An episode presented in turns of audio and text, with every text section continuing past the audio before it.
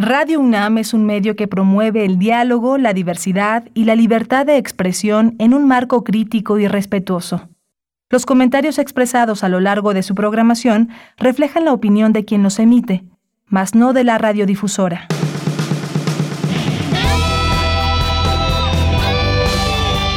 Prisma RU. Relatamos al mundo.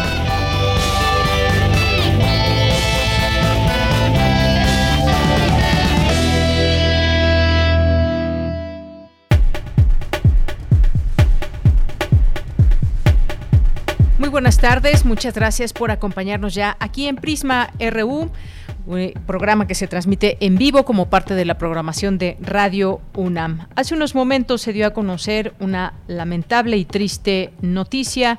Falleció la poeta mexicana Dolores Castro Varela.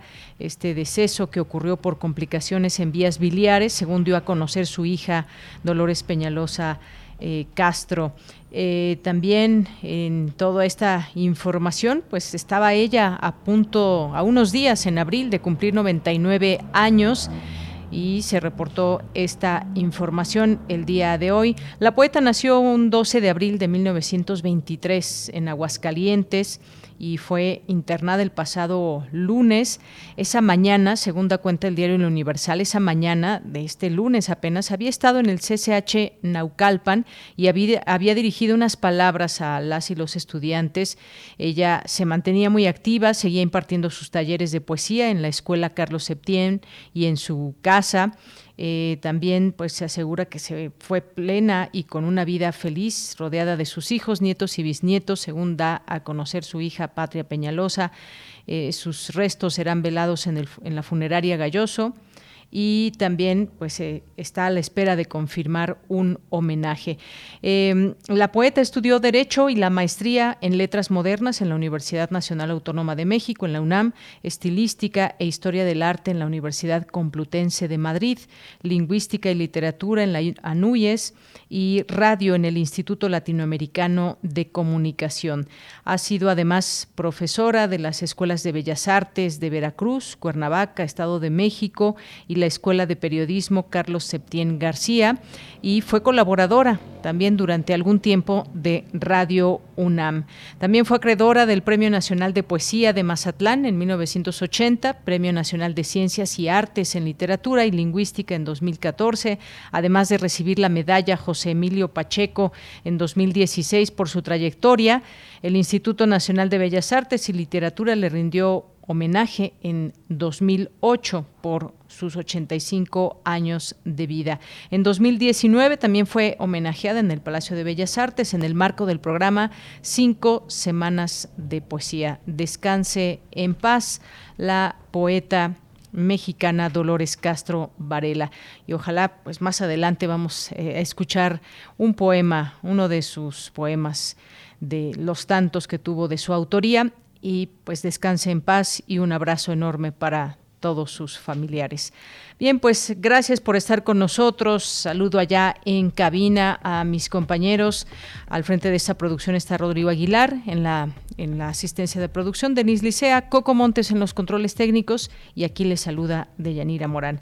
Bien, pues hoy vamos a tener información sobre el tren Maya. Recuerden que les habíamos eh, comentado, les había comentado en este espacio que tendremos distintas voces para tener esas eh, perspectivas, porque hay distintas, eh, hay varias formas desde de donde hablar del tren Maya, la parte legal, la parte del medio ambiente como proyecto. También ya estamos haciendo fila y entre las, entre las entrevistas que pueda dar eh, Fonatur. Ya hicimos nuestra petición para que algún funcionario nos pueda dar una entrevista en este espacio y también tengamos esa voz oficial de parte de Fonatur con respecto al tren Maya y estamos y seguimos por supuesto a la espera. Pero hoy vamos a platicar con el doctor Luis Zambrano, que es ecólogo, es investigador del Instituto de Biología de la UNAM, trabaja con ecosistemas urbanos y lacustres, eh, sus áreas de investigación, la biogeografía de la la conservación, ecología de la conservación, manejo de ecosistemas y restauración ecológica. Así que no se pierdan esta conversación que tendremos con el doctor Luis Zambrano. También vamos a platicar, ayer dábamos cuenta de lo que aprobó el Consejo Universitario por unanimidad y es pues el modificar la denominación del programa de maestría en enfermería por programa de maestría y doctorado en enfermería. Así que vamos a platicar aquí con su directora, con la directora de la Escuela Nacional de Enfermería y Obstetricia, la doctora Rosa Amarilis Zárate. Y ya en nuestra segunda hora vamos, vamos a platicar con Ofelia Angulo, que es subsecretaria de Ciencia, Tecnología e Innovación de la Ciudad de México. Nos va a invitar a un seminario de movimientos sociales. No se la pierdan. Tendremos también eh, Dulce Conciencia, hoy nos va a hablar de exoplanetas, también tendremos la sección de sustenta, cultura, información nacional e internacional, así que quédese con nosotros, recuerde que nos podemos comunicar a través de nuestras redes sociales, Prisma RU en Twitter, Prisma RU en Facebook y en Twitter nos encuentran como arroba Prisma RU. Aquí les saluda Deyanira Morán a nombre de todo el equipo, sean bienvenidos y desde aquí relatamos al mundo. Relatamos al mundo. Relatamos al mundo.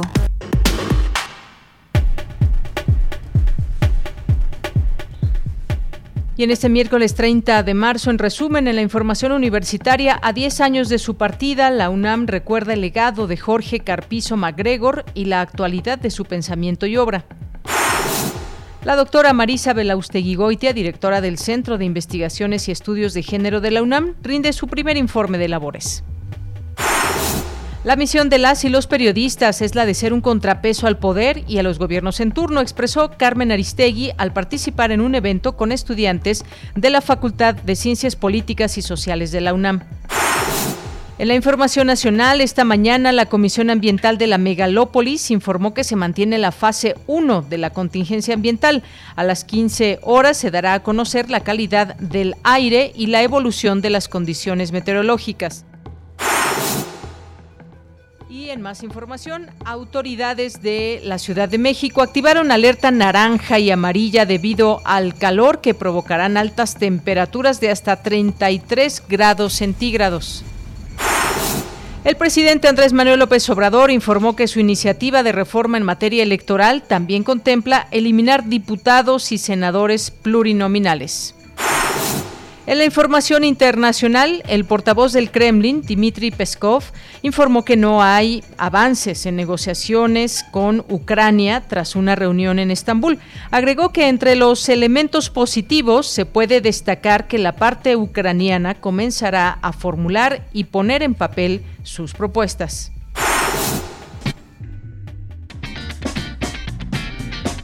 Hoy en la UNAM, ¿qué hacer y a dónde ir?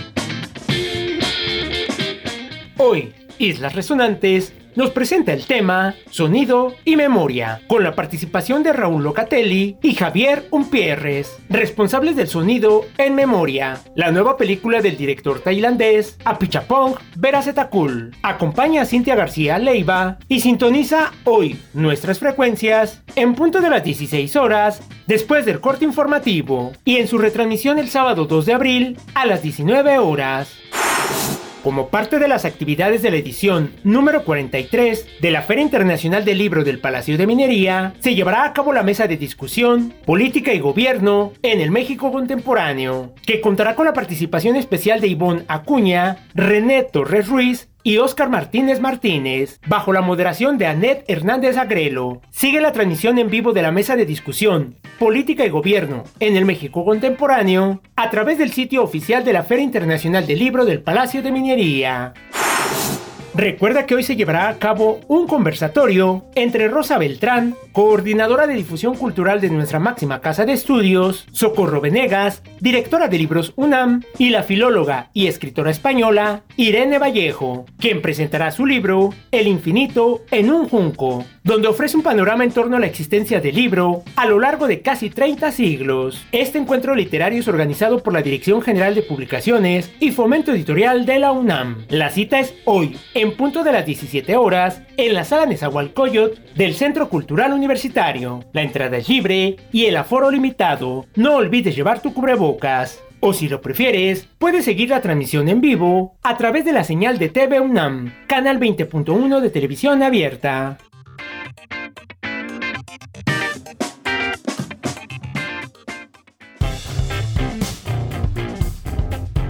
Campus RU.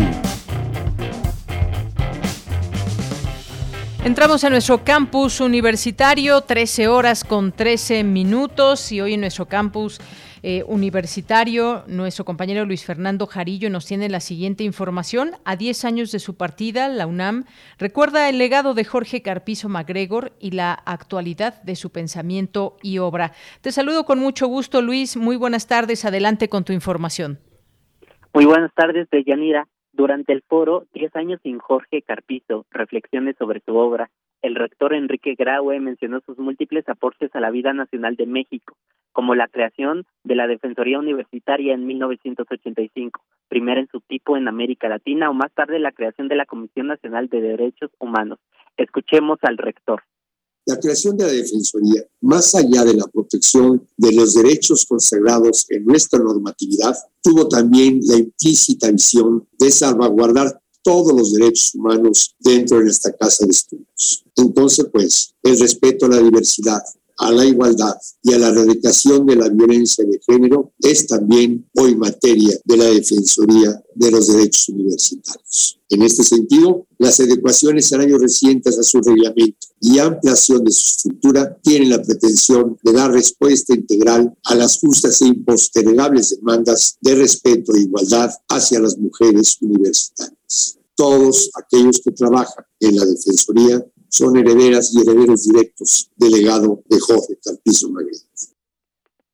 A su vez, el maestro Luis Raúl González Pérez, coordinador del programa de Derechos Humanos de la Universidad, mencionó que la autonomía de las instituciones, la pluralidad y conquistas sociales que defendió toda su vida Jorge Carpizo hoy son cuestionados por diversos actores políticos.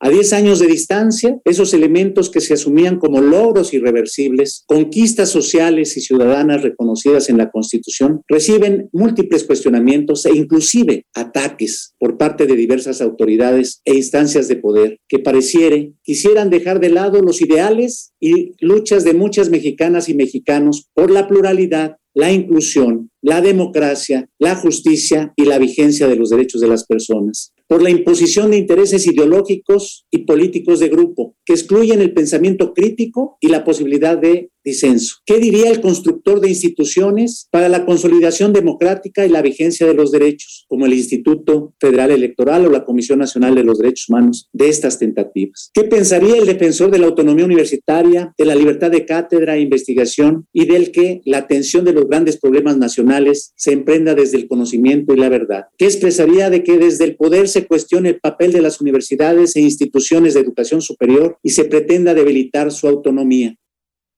Por su parte, el doctor Pedro Salazar Ugarte, director del Instituto de Investigaciones Jurídicas, mencionó que Jorge Carpizo siempre defendió la autonomía de la UNAM como un instrumento para proteger los intereses y necesidades sociales, más allá de las pugnas políticas e intereses económicos. La universidad no es ajena a la dinámica de las grandes corrientes sociales o políticas, pero su fin es la consecución del conocimiento. Es una comunidad que crea, recrea y difunde el conocimiento con sentido social, que cultiva la ciencia, las humanidades, las artes, que genera tecnologías para poner todo ello al servicio del bienestar de las personas, al servicio nacional. En principio, la idea de la autonomía tiene su fundamento en el hecho de que la cultura no puede desarrollarse sino en un ámbito de libertad. La consagración constitucional de la autonomía universitaria presupone una relación de respeto entre el gobierno, las fuerzas sociales y políticas y nuestra institución. En el foro estuvieron presentes además la investigadora emérita de la Facultad de Derecho, Elvira Araceli Quintana Adriano, y el ex rector José Narro Robles. Hasta aquí mi reporte de Yaniel. Muchas gracias, gracias Luis Fernando. Buenas tardes. Buenas tardes. Bien, pues ahí está esta información de mi compañero Luis Fernando Jarillo sobre este tema, este legado de Jorge Carpizo MacGregor, muy por supuesto desde nuestra universidad. Importante que se analice su pensamiento y obra. Nos vamos ahora con Cindy Pérez Ramírez. Necesitamos una academia activada y un activismo académico. Destaca la directora del Centro de Investigaciones y Estudios de Género de la UNAM, Marisa Belaustegui Goitia quien ofreció su primer informe de labores al frente del centro. ¿Qué tal, Cindy? Te saludo con mucho gusto. Buenas tardes. Adelante. ¿Qué tal, Deyanir? Muy buenas tardes. Aquí a todo el auditorio. La colectiva y la consolidación comunitaria cercana a la percepción de igualdad fueron algunos de los objetivos del Centro de Investigaciones y Estudios de Género de la UNAM en este primer año, a cargo de la doctora Marisa de la durante la presentación del informe de labores, destacó el trabajo con las comunidades universitarias que vivieron tomas, paros, protestas y problemas afectivos, todo con el fin de regenerar el tejido social. Las que muchas veces nos confundan e irritan, pero que forman parte del cambio hacia sociedades más democráticas e igualitarias. Algunas de estas formas, paradójicamente, aunque traban la lengua, destraban flujos hacia la igualdad. El CIEG ha navegado mares revueltos, en ocasiones rabiosos, otras apasionados, pero la mayoría impulsados por derivar formas de respuesta atentas al cambio y las nuevas necesidades tanto de vocabularios como de alianzas, acciones y nociones. Deyanira, la directora del CIEG, señaló que se busca que la rabia pueda transformarse en energía, en energía crítica del gozo y de la paz, esto para que se atienda la propuesta. Conjugar activismo y academia, como lo hacen nuestros estudios y queremos hacerlo nosotras, es una labor ardua que desde nuestro centro impulsa la búsqueda de correcciones, no solo políticas, sino que provengan de un compromiso imaginativo con la protesta, la teoría, la justicia y la igualdad. En esta larga travesía, lo que hará posible el cambio es la crítica en libertad por un lado y el compromiso con la justicia social y la igualdad por el otro. Es la atención que da el disenso y la diversidad y la atención a la desobediencia, en particular la de la protesta estudiantil, que nos une en la firme convicción de que las mujeres han sido silenciadas, que el acoso no cabe en la UNAM, pero que tampoco cabe la rabia sin medida y sin escuela. En este informe estuvo presente la coordinadora de humanidades de la UNAM, Guadalupe Valencia, quien dijo que el Centro de Investigaciones y Estudios de Género de la UNAM es un mediador entre los estudios académicos y las manifestaciones sociales. Es un faro y una guía entre la niebla espesa. Esta es la información que tenemos. Muchas gracias, Cindy. Buenas tardes. Muy buenas tardes. Continuamos ahora con mi compañera Cristina Godínez. Las y los periodistas son un contrapeso al poder, expuso la periodista Carmen Aristegui al participar en un foro que organizó la Facultad de Ciencias Políticas y Sociales de la UNAM. Te escuchamos, Cristina. Buenas tardes, Deyanira. Un saludo para ti y para el auditorio de Prisma RU.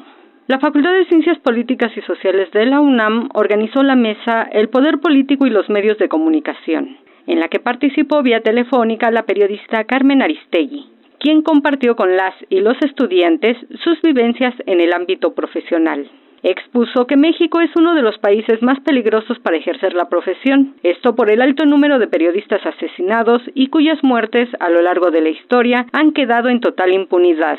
Respecto al documental Silencio Radio de la directora Juliana Fanjul, Aristegui comentó que retrata un capítulo en la vida de los periodistas mexicanos donde se puede observar cómo ellos intentan salvar la esencia de su profesión, que es seguir informando. A pesar de pues una persecución que se dio finalmente en contra del equipo de periodistas del que formo parte por haber publicado investigaciones como la Casa Blanca de Enrique Peña Nieto y algunas informaciones que pudimos presentar en la radio abierta, en aquellos tiempos en donde, en donde tuvimos acceso precisamente a medios de comunicación masivos y la respuesta del poder frente al trabajo de los periodistas pues fue la censura, fue la persecución, fue la persecución judicial, fue el espionaje con Pegasus, fue allanamiento a nuestras oficinas, fue el veto de la industria. Por otra parte, opinó que en la tarea periodística hay una dosis de subjetividad porque se trata de aplicar criterios editoriales, y la objetividad es una misión imposible para efectos prácticos.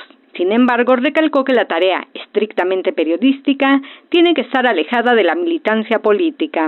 Estamos en un momento donde se trata de rescatar y de reforzar la apuesta democrática y la apuesta democrática indica que los periodistas juegan un papel o jugamos un papel de contrapeso a los poderes establecidos y a los gobiernos en turno. Yo a la hora de analizar lo que nos toca a los periodistas, en mi opinión considero que nos toca ser estas personas que nos dedicamos a informar, a investigar, a hablar de lo que sucede en los temas de interés de la sociedad y uno de los ejes principales es observar al poder, hablar de lo que ocurre con el poder o con los poderes y en ese sentido ser una parte, digamos, de vigilancia, de observación, de comunicación de lo que se hace y no se hace en estos circuitos. Carmen Aristegui concluyó que a las y los periodistas les toca hacer lo que les toca, a los políticos lo suyo y cada uno tendría que ser lo más escrupuloso en lo que corresponde a su naturaleza.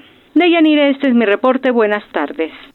Bien, pues efectivamente, muchas gracias. Gracias, Cristina Godínez, por esta información y ahí algunas reflexiones muy importantes en torno a lo que es el periodismo. Yo recuerdo cuando muchas personas, sobre todo de la oposición en otros gobiernos, que señalaban a Carmen Aristegui como hacer un periodismo militante eh, por el simple hecho de que ella pues le daba voz a todas las personas o a todas las tendencias políticas, partidos y más. Y eso al parecer molestaba a muchas personas. Hoy, pues bueno, ella se mantiene en esta postura de hacer periodismo por encima de cualquier tema eh, que tenga que ver con la política. Por supuesto que las y los periodistas, pues eh, también tenemos nuestras eh, posturas políticas, nuestra forma de ver, interpretar, observar y analizar las cosas y sobre todo, pues hay que valernos de esas voces diversas que siempre están en el escenario. Continuamos. Porque tu opinión es importante, síguenos en nuestras redes sociales, en Facebook como Prisma RU y en Twitter como arroba PrismaRU. Y continuamos, es la una de la tarde con 25 minutos. Y uno de estos temas también muy polémicos y en donde lo que pretendemos desde aquí es dar voz a distintas personas que están involucradas de alguna manera con eh, temas de medio ambiente, con temas eh, también de la parte técnica, en un proyecto tan importante como es el Tren Maya. Y hemos invitado hoy al doctor Luis Zambrano, que es ecólogo, es investigador del Instituto de Biología de la UNAM, trabaja con ecosistemas urbanos y lacustres, sus áreas de investigación, biogeografía de la conservación, ecología de la conservación, manejo de ecosistemas y restauración ecológica. ¿Qué tal, doctor? Un gusto saludarle. Buenas tardes. Hola, muy buenas tardes y un gusto estar con ustedes. Muchas gracias, eh, doctor. Pues hay varias formas desde donde mirar este, este proyecto. Vamos a tratar de irlo entendiendo. Eh, pues hay distintas posturas. Desde que se dio a conocer este proyecto, pues hay quien de entrada pues lo señaló como un mal proyecto porque iba a afectar al medio ambiente, pero por la otra también hubo voces de ambientalistas y de muchas personas que decían, bueno, podría ser un, un buen proyecto si se inserta a las comunidades locales, al sistema económico y de forma sostenible, si se respeta en mayor medida todo lo posible, pues estos eh, estudios que hay de impacto ambiental y toda la parte legal y que tiene que ver con cómo entender una obra de esta magnitud que va a pasar por varios estados, varios estados que tienen flora y fauna, mucho terreno de flora y fauna en sus estados. Pero de entrada me gustaría, doctor, pedirle una opinión en general, si podemos decirlo así, de este proyecto del tren Maya. Bueno, este sí, de, de, entrada, bueno, la opinión general que yo tengo no ha cambiado en los últimos tres años y de hecho surge a partir de un comunicado, un posicionamiento que hicimos más de 120 a 130 académicos al, en ese momento, presidente electo Andrés Manuel López Obrador, diciendo, a ver, el tren Maya, este, dos días después de que él anunció justamente eh, esta mega obra, el tren Maya puede tener muchos riesgos ecológicos, culturales, antropológicos, sociales. Detengámonos a pensarlo, detengámonos tantito a considerarlo. A lo mejor habrá pedazos buenos, habrá pedazos malos, pero antes pensémoslo con los expertos. Este, y bueno, fue, no sé si recuerdan, pero creo que está en la toma de posesión, nos habló de bajo firmantes, que nosotros no sabíamos nada de Yucatán, este, que nosotros no teníamos mucha idea de cómo estaban las circunstancias y que el, el proyecto iba. A lo largo de estos tres años hemos estado, bueno, he estado yo involucrado en distintos este, foros de discusión, de hecho, eh, revisando la manifestación de impacto ambiental del primer tramo, del tramo 1, para este, evaluar si se estaban haciendo bien las cosas. Y pues lo, la triste realidad es que no se están haciendo bien las cosas, se están haciendo todas sobre las rodillas, porque es un proyecto que al presidente le importa mucho, le interesa mucho terminar antes de que termine el sexenio, independientemente de si se lleva a cabo de buena manera o no. Y eso nos preocupa muchísimo, porque como dices, estamos hablando de más de, cinco estados con múltiples ecosistemas, muchos de ellos todavía muy conservados, otros perturbados, pero con vías de recuperación, este, y sobre todo también, pues hablando de las interacciones culturales, no es lo mismo la gente que vive en Calakmula, la gente que vive cerca de Mérida, este, no es lo mismo la gente que está cerca de la costa de la Ribera Maya, la gente que estaba del otro lado de la península y estamos viendo una homogenización en la visión de desarrollo de la península, un potencial destrucción del, del, de este de todos los diferentes ecosistemas a partir de una idea que no se ha pensado, nada más se ha implementado lo más rápido posible. Muchas gracias, doctor, por esta, esta primera, este primer análisis. Eh, ahora bien, dentro de todo este proyecto que se conoce, como usted bien dice, una cosa es eh, cómo, cómo, es el paso por eh, Yucatán o Campeche, otra cosa es Quintana Roo, todo, estamos hablando del sureste, pero dentro del sureste pues hay también distintas, pues, distintas formas de flora y fauna también que por este tren pasarían y que se podrían impactar. Si pudiéramos hablar de lo positivo o lo negativo, digamos, eh, ¿Cómo podríamos expresarlo? ¿Qué podemos ver bueno de este proyecto? Se habla, por ejemplo, de la parte económica, de involucrar también a las distintas comunidades, la atracción del turismo, pero por la otra también pudieran estar, pues, de qué manera y cómo se va a impactar. Sobre todo, quizás nos vamos a ir centrando ahora en este tramo 5 que se habla, que va de Cancún a eh, Tulum. ¿Qué es lo que podríamos decir entre lo positivo o negativo? Pues siento decepcionar mucho, sobre todo la parte positiva, porque no se me ocurre mucho. Los conceptos que dices tú de, de la parte económica es qué económica, o sea, qué parte de la economía va a beneficiar a la gente de ahí. Y para eso ya tenemos varias experiencias, y de hecho es la misma lógica con la cual se generó Cancún. O sea, Cancún se generó bajo la misma lógica de vamos a traer el turismo, vamos a traer inversiones, vamos a traer mucho dinero y eso va a desparramar hacia los niveles más bajos, incluso a los pueblos originarios, a los indígenas mayas, etcétera, etcétera. ¿Y qué es lo que vemos en Cancún? Que es lo que estamos viendo repetido a lo largo de la Ribera Maya, es este, todo lo contrario. O sea, sí hay mucha inversión, sí hay mucho dinero de atracción, pero que se queda en los grandes empresarios, se queda en los grandes este, inversores y, este, y sirve para que la gente de alto poder adquisitivo vaya a esos lugares como turistas, no es un lugar muy asequible para muchas personas, y los mayas en realidad solo se quedan en los lugares de servicio, en empleos mal pagados, y de hecho este, eso se ve y se, este, se ve clarísimo, por ejemplo, en Felipe Carrillo Puerto, que es un pueblo que está al sur de Tulum y donde está el índice de drogadicción más alta entre jóvenes del país. ¿Por qué? Porque estos jóvenes no tienen acceso a toda la a todas las grandes ventajas que se puede tener estar en grandes hoteles, pero sí tienen acceso a las drogas de las otras personas que vienen a visitar Cancún.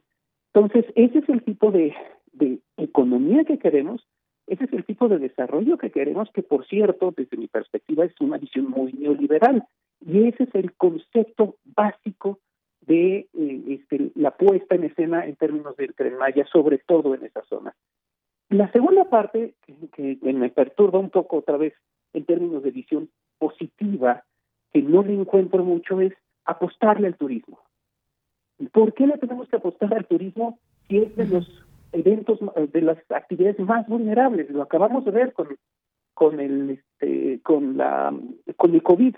Lo primero que colapsó fue el turismo, porque es muy vulnerable a pequeñas cosas como estas. Un huracán que pase por ahí truena todo el turismo durante uno, dos o tres meses. ¿no? El COVID truena el turismo durante varios meses. Cuando le tenemos que apostar en términos económicos a la heterogeneidad de la producción y que esté relacionada con lo que quieren y están dispuestos a hacer los mayas que viven en ese lugar, para que ellos se vuelvan sus propios dueños y no tengan que estar trabajando para un gran empresario español o norteamericano que decide poner algún polo de desarrollo alrededor del tren Maya, que eso es lo que más nos preocupa, los polos de desarrollo. Entonces, me cuesta trabajo encontrarle puntos positivos a algo que sí es una buena idea. Déjenme decirles que para mí los trenes es una de las mejores formas de movilidad a nivel internacional, pero tienen que hacerse bien, eh, tienen que sustituir a las otras a las otras formas de movilidad. Y en este caso tenemos un aeropuerto que se quiere construir en Tulum, en lugar de decir, bueno, si yo voy a construir el tren Maya, pues bueno, que solo esté el aeropuerto de Cancún y que viajen todas las personas en tren. Eso no va a pasar porque se está haciendo un aeropuerto que va a destruir bastantes hectáreas, por cierto, de selva, por un lado, y por otro, se mantienen las grandes megacarreteras que son fragmentadoras también. Entonces, no solo se va a evitar, no solo el tren no va a evitar otras formas de movilidad, sino que va a aumentar el número de formas de movilidad, lo cual en términos generales es completamente contrario a pensar en sostenibilidad de movilidad a partir de un tren. Bien, pues sin duda temas y puntos muy importantes que usted toca. Y todo esto, por ejemplo, si pensamos en Cancún, ¿cuántos años tiene? 50 años. Antes de esos 50 años, pues no existía más que esas playas vírgenes y hermosas en el sureste del país, específicamente en este estado de Quintana Roo. Y sin embargo, hoy Cancún existe con todos y sus centros comerciales, en plena zona hotelera. Y si nos vamos extendiendo más hacia Tulum, ha ido cambiando con respecto a los años eh, todo este panorama, esta parte de la Riviera Maya, grandes construcciones y demás. Nos decía hace unos días una radio escucha, bueno, por el, el hecho de que se haya devastado no significa que debamos seguir devastando estas, estas zonas, que han quedado, y hay que decirlo, en manos de particulares. Ya decía usted, pueden ser hoteleros españoles o, o estadounidenses o incluso también mexicanos muy importantes eh, de Yucatán y más. Pero, ¿qué implica esto hasta donde se nos ha dicho también desde la parte oficial, doctor?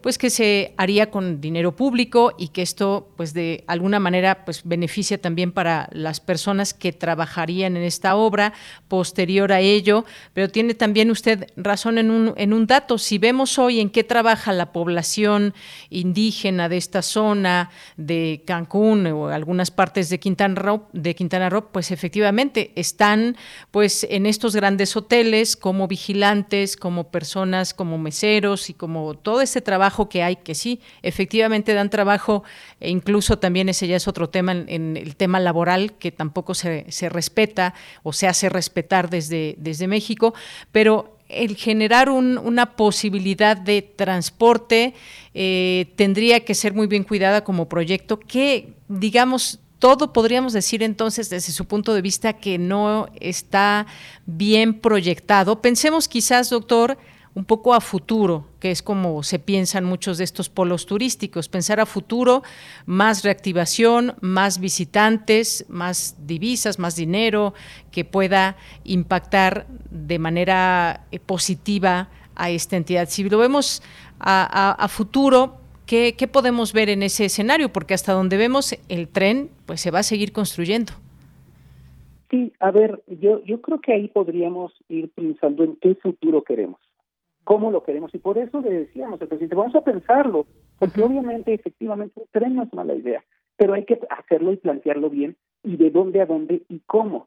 Entonces, planteemos el futuro, pero primero, ¿qué futuro queremos? Queremos un futuro a partir de una infraestructura que probablemente tengamos que subsidiar porque los dineros no dan, por ejemplo, ni las cantidades de personas ni las cantidades de material no dan, pero que sí son capaces de desarrollar, generar polos de desarrollo que al final van a destruir más la naturaleza o queremos un futuro de personas que trabajen bien con la naturaleza, siendo las jefas de unos de, ellos mismos o de ellas mismas, este, trabajando precisamente en las cosas que les gustan, que les importan, en lugar de estar limpiando los cuartos de hotel.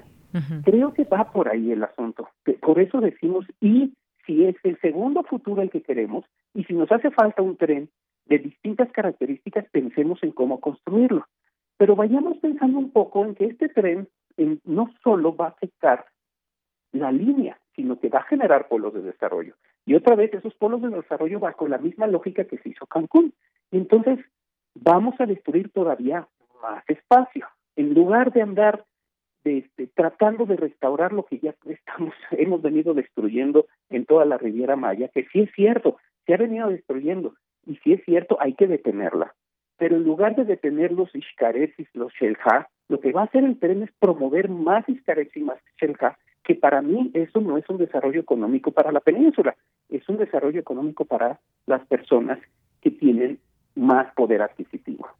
Y eso es ¿Cuánto cuestan las entradas a estos parques, doctor? ¿Perdón? ¿Que cuánto cuestan las entradas a estos parques? Carísimas. Por eso yo decía que además no cualquiera puede entrar a estos lugares. Y además, otra vez estamos destruyendo, ¿y quién es el que está pagando? La que está pagando es la naturaleza. Está pagando este la selva baja, está pagando los humedales, están pagando todo eso que además es lo bello del lugar y que lo vamos a estar destruyendo poco a poco. Y otra vez el mejor ejemplo es Cancún. Hay que importar este, arena de otros lugares para mantener las playas de Cancún que están completamente este, erosionadas por, por culpa de cómo se desarrolló Cancún y dónde se pusieron los hoteles. Porque no se pensó, porque no se analizó. Se puede hacer un buen desarrollo, pero la planeación de ese desarrollo es mucho más importante que la implementación. Y eso es lo que no estamos viendo en este tren. Doctor, por otra parte, me gustaría, no sé cómo quedó finalmente, Fonatur había suscrito un convenio de colaboración con la UNAM, hasta donde tengo entendido, para realizar distintos estudios como de evaluación y factibilidad. ¿Hay todavía este, este convenio? ¿Se sigue trabajando en ello? Esa es una muy buena pregunta. Yo también vi ese convenio y de hecho el otro día estábamos platicando sobre ese tema. De todos los colegas que yo conozco, no hay ninguno que haya trabajado en ese tema en particular a partir de ese convenio. Pero este, en una vez así sigue, de, este, con algunas, este, pues no sé, dependencias de las cuales yo desconozco. Bien, eh, también, bueno, queda pendiente eso, muy importante para saber si se, se está trabajando con, con, la UNAM. Ahora, vimos también ya en este, me centro antes de que se nos acabe el tiempo, doctor, en el tramo 5 del tren Maya, porque eh, pues hay algunos activistas de Greenpeace inmovilizaron maquinarias del tren Maya y hemos visto algunos videos también que pues nos intentan mostrar cómo es el suelo en esta, en esta zona por donde pasaría el tren. ¿Qué opina de todo esto, doctor? Bueno, este, sí, efectivamente, la gente de Greenpeace mostró el suelo que es un suelo kárstico. Este, eh, y el tramo 5, que es el tramo que está enfrente de la Ribera Maya, es este el que más eh, el que más eh, ha llamado la atención. Pero desde mi perspectiva es que el suelo kárstico está en toda la península. El suelo kárstico es que está hecho de carbonato de calcio ese suelo está hecho de carbonato de calcio y, entonces los ríos en lugar de cruzar por arriba como podríamos tener los ríos de por ejemplo Tabasco estos cruzan por abajo erosionando constantemente lo que hay abajo este abajo del suelo. Entonces no lo vemos pero por ahí están pasando muchos ríos. Por ahí se generan todos los cenotes y las cuevas. De hecho las grandes cuevas han generado una gran diversidad por ejemplo de murciélagos no que también están en peligro todos esos murciélagos que son polinizadores de muchas de las plantas que nosotros luego nos alimentamos entonces, también hasta peligroso es para la construcción o muy caro, porque yo siempre he dicho, es como cuando uno quiere poner un letrero en un pastel con un popote, pues este es muy fácil porque uno entierra el popote en un pastel, así son los suelos, por ejemplo, más limosos. Pero intente poner un popote en una galleta, se le va a romper. Más o menos ese es el gran problema. Y abajo de esa galleta están esas cuevas maravillosas, este, muy bellas, con mucha biodiversidad, que no solo tienen un valor estético, sino de agua.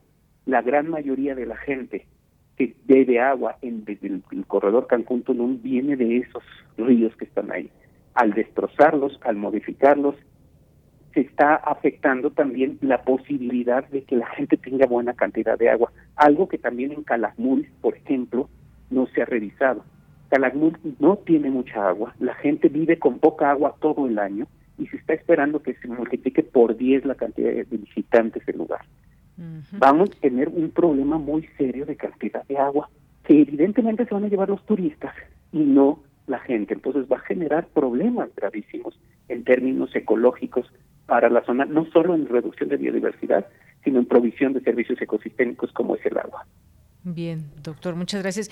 Eh, una última pregunta. Entonces, eh, todos estos hoteles que se han construido a lo largo de los últimos años en esta zona de la Riviera Maya, ¿se han construido sobre estos, estos suelos que nos dice, estos, digamos, suelos, ¿cómo podríamos decir, un tanto frágiles o cómo podríamos llamarlo?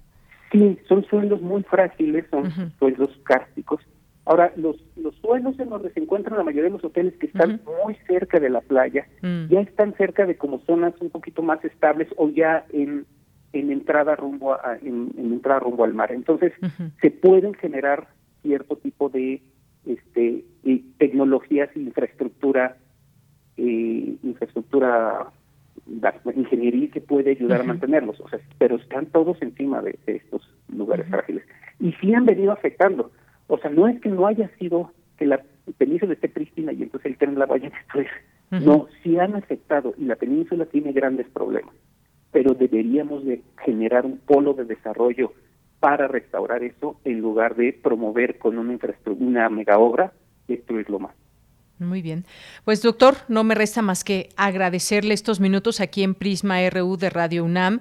Nos gustaría también, por supuesto, en algún momento escuchar la voz de alguien de Fonatur. Ya hemos solicitado una entrevista, ojalá que nos, nos puedan responder para tener también esa versión y entender cómo lo están viendo de la parte oficial. Sería muy interesante. Sí, no, sería muy interesante porque además no hablan mucho, nada más hacen, hacen cosas y no contestan mucho. Y yo nada más quisiera invitarlos a la a, mañana, mañana va a haber un, un conversatorio del Seminario Universitario de Ciencias, Medio Ambiente, Sociedad e Instituciones del SUSMAI, este, hablando sobre este tema con expertos tanto en ecología como legal, porque además se ha violado muchas leyes, eso también hay que decirlo, este, como eh, antropológico. Y vamos a discutir sobre este, beneficios y, y, problemas que tiene el Tren Maya. Yo no le veo muchos beneficios, pero sí hay gente que lo ve y tenemos que discutirlos, tenemos que platicarlos para ver este, si existen alternativas. Pero la más importante es que la gente lo escuche porque el gobierno no está escuchando nada.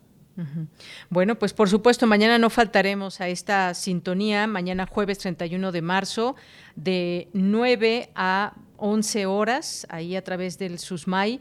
Y me gustó esto que como se presenta este evento Tren Maya análisis de los impactos desde la academia. Y rápidamente lo leo, doctor. Dice, desde que fue anunciado el megaproyecto de reordenamiento territorial Tren Maya, proyecto emblemático de la presente administración, ha concentrado defensas y cuestionamientos acérrimos y viscerales. Es un proyecto que va más allá de las vías férreas, implica nuevos polos de desarrollo, incremento de turismo masivo y mayor presión sobre territorios, bienes culturales y naturales de la península de Yucatán.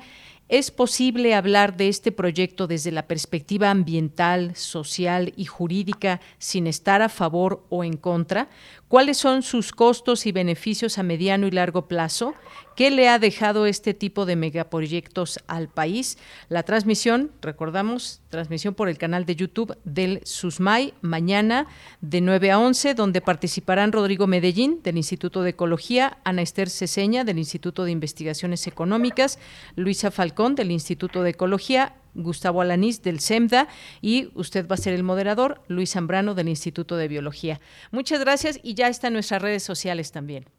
Muchísimas gracias y pues ojalá y nos puedan visitar mañana para platicar sobre esa serie de temas, que sí es muy complejo y es amplísimo y podemos hablar de muchas aristas que tiene, ¿no? Entonces, para eso vamos a estar mañana. Muchas gracias. Muy bien. Doctor, hasta luego. Hasta luego. Buenas tardes. Gracias al doctor Luis Zambrano, ecólogo investigador del Instituto de Biología, con este tema del tren Maya. Continuamos. Porque tu opinión es importante, síguenos en nuestras redes sociales, en Facebook como Prisma RU y en Twitter como arroba PrismaRU. Bien, continuamos, continuamos. Ya está en la línea telefónica la maestra Rosa Amarili Zárate, directora de la Escuela Nacional de Enfermería y Obstetricia. La hemos invitado porque ayer, por unanimidad, el Consejo Universitario de la UNAM aprobó modificar la denominación del programa de maestría en enfermería por programa de maestría y doctorado en enfermería y crear el plan de estudios de doctorado de esta disciplina, así como el grado correspondiente. Maestra, bienvenida, muy buenas tardes. Hola, Deyanira, muy buenas tardes. Gracias a ustedes por la invitación.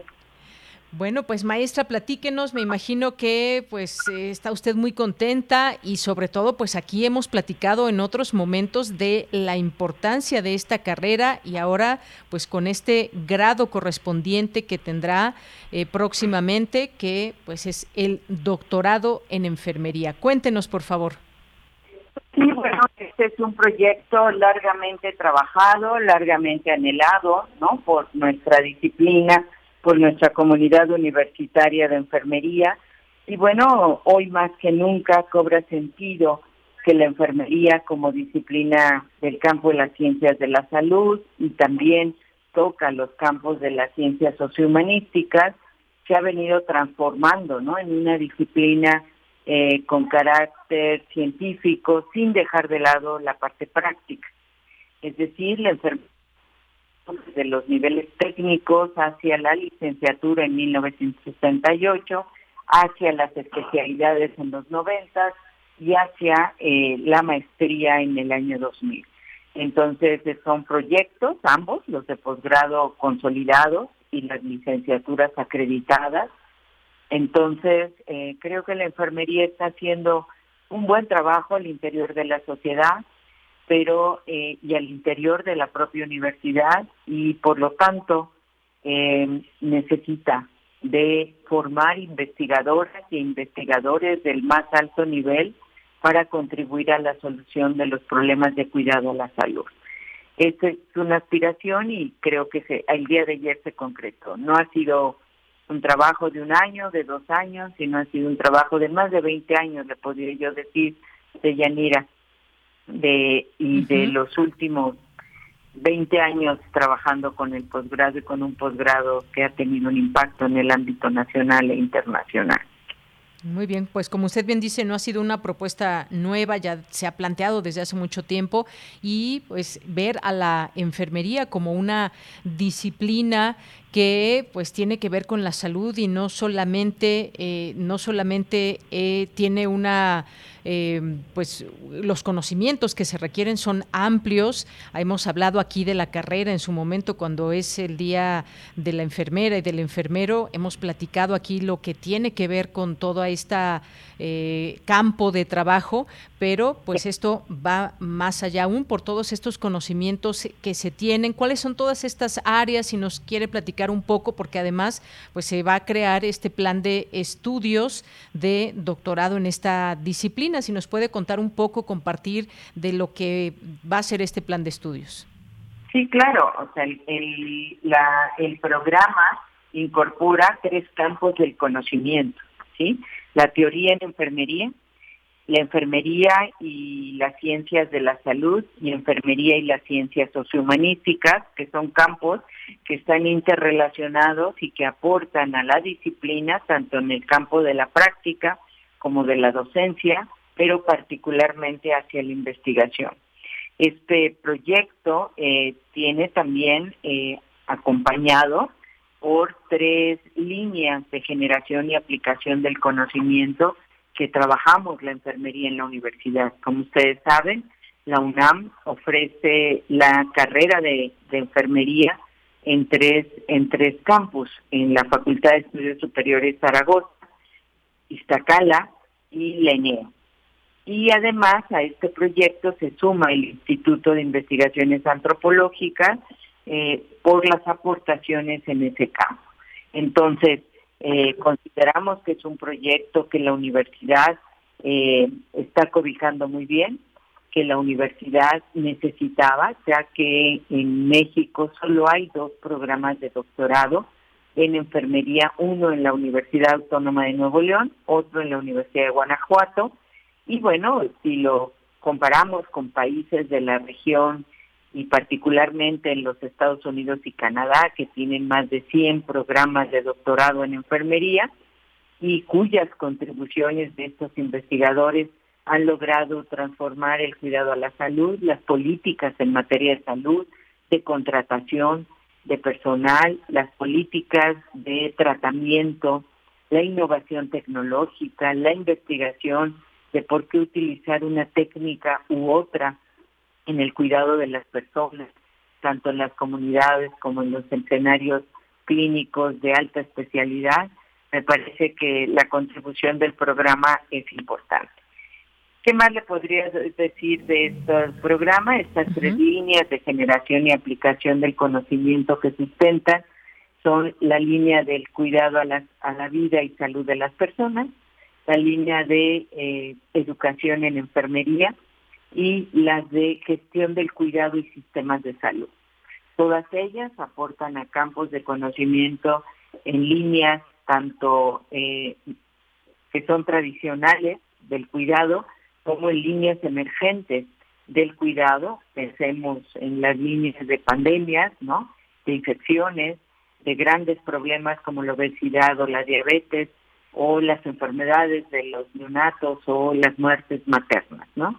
Cómo puede una enfermera con niveles de doctorado hacer un proyecto de investigación inter o multidisciplinar para eh, lograr transformar esta realidad en el, en el caso de la salud a través de cuidados diferenciados, ¿no? Basados en la mejor evidencia disponible puesto a favor de la práctica. Cómo hacer transferencia el conocimiento que de una investigación de alto nivel hacia la práctica del cuidado. Esto es lo que pretende este proyecto.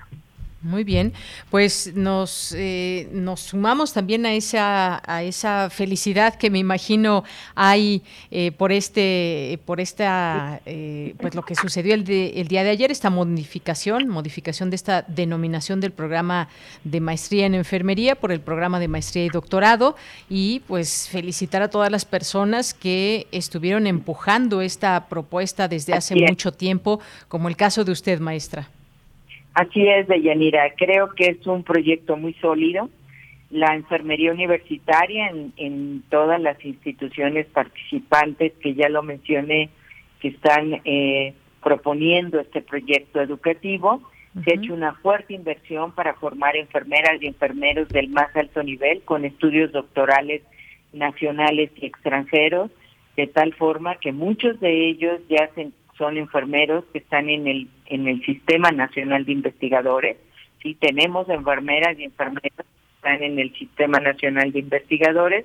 Hay eh, nuestra planta docente tiene esa fortaleza, ¿no? Esa fortaleza, cerca del 44% de nuestros eh, profesores que son eh, se encuentran en el SNI, entonces y son enfermeras o enfermeros. Entonces esto es una fortaleza que sustenta un proyecto de esta naturaleza. y además, acompañados por eh, como institución invitada por la Facultad de Medicina de la UNAM, del Programa de Ciencias Médicas, Odontológicas y de la Salud, y por la Comisión Coordinadora de Institutos Nacionales de Salud, en donde hay enfermeras de alto nivel en unidades de investigación en los grandes institutos y centros comunitarios para tutorial, fortalecer la investigación de los doctorantes universitarios. Muy bien. Maestra, pues un gusto tenerla por aquí de nuevo para platicarnos de este tema. Muchas felicidades, enhorabuena. Y Muchas pues, gracias. Gracias por esta entrevista. Hasta luego. Gracias a usted, Yanira. Gracias a todo el público y los invitamos a estar al pendiente de la convocatoria en breve del programa de maestría y doctorado de la UNAM. Claro que sí. Hasta luego, maestra. Muy buenas tardes, gracias a la maestra Rosa Marili Zárate, directora de la Escuela Nacional de Enfermería y Obstetricia. Nacional RU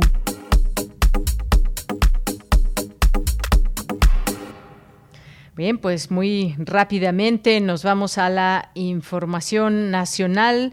Dice el presidente de México, Andrés Manuel López Obrador, cero plurinominales y presupuesto a la mitad para el INE y partidos. Es el planteamiento que se hace. ¿Qué tan factible es esto o no? Ya lo estaremos analizando aquí en este espacio de Prisma RU, porque dice que además de elegir con voto directo a los consejeros electorales y magistrados del Tribunal Electoral del Poder Judicial de la Federación, la propuesta de reforma constitucional que enviará a la Cámara de Diputados, el presidente contemplará desaparecer los diputados plurinominales para que todos sean electos mediante votación popular y reducir a la mitad el presupuesto del INE y de los partidos políticos. Todo un tema que ya, como les digo, analizaremos. Sigue este asunto de la CAME, la Comisión Ambiental de la Megalópolis, a las 3 de la tarde, cuando acabe el informativo, pues se va a dar a conocer nueva información. Por lo pronto, pues se mantiene la fase 1 de contingencia ambiental atmosférica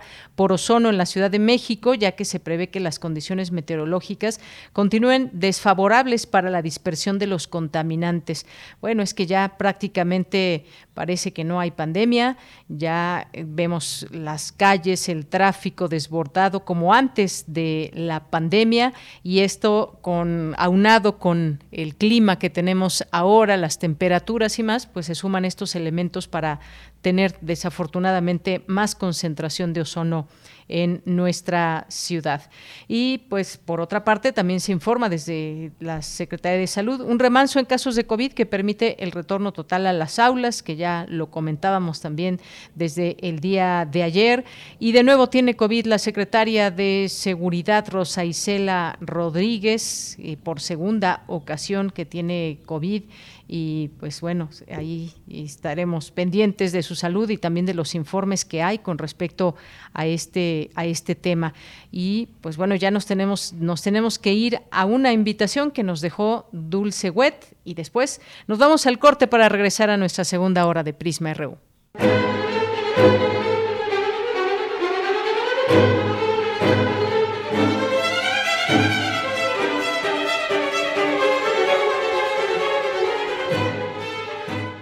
Buenas tardes, amigos de Prisma RU. Les habla Ludwig Carrasco, el director artístico de la Orquesta de Cámara de Bellas Artes, y los quiero invitar a que nos acompañen, como en estas anteriores semanas, a nuestra temporada 2022 de la orquesta, donde estaremos interpretando una gama de repertorio bastante atractivo. Vamos a iniciar con la obra La Calaca de la compositora mexicana Gabriela Ortiz, Continuaremos con el concierto elegiaco del cubano Leo Brauer, con la destacada participación del solista mexicano en la guitarra Oman Kaminsky.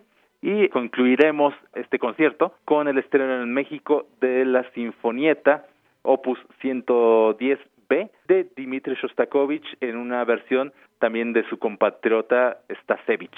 Este es un estreno en México, es la primera vez que se va a poder escuchar esta obra. Los invito realmente a que nos acompañen porque será un programa muy variado, pero muy emocionante. Es el jueves 31 de marzo a las 8 de la noche en la sala Ponce del Palacio de Bellas Artes. Los esperamos. Cosmos. Entramado de lo que existe. Bucle del impulso y la ruina. ¿Dónde termina la devastación?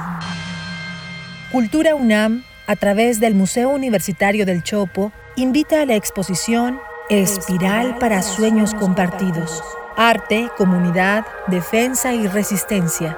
Instalación en gran formato por la artista colombiana Carolina Caicedo. A partir del 29 de enero. Galería Central del Museo Universitario del Chopo. Enrique González Martínez, número 10, Santa María la Ribera. Miércoles a domingo de 11.30 a 18 horas. Cultura UNAM. ¿Ya conoces la papeleta para el proceso de revocación de mandato? Sí, contiene estrictas medidas de seguridad para proteger nuestra opinión. Si quieres conocerla, entra a INE.mx. ¿Y quiénes contarán nuestras opiniones? Nuestras vecinas y vecinos elegidos por sorteo y capacitados por el INE, quienes garantizan certeza, legalidad y transparencia. El ejercicio de revocación de mandato va y va muy bien. Este 10 de abril, toma tu decisión, participa y celebremos nuestra democracia. Mi INE nos une.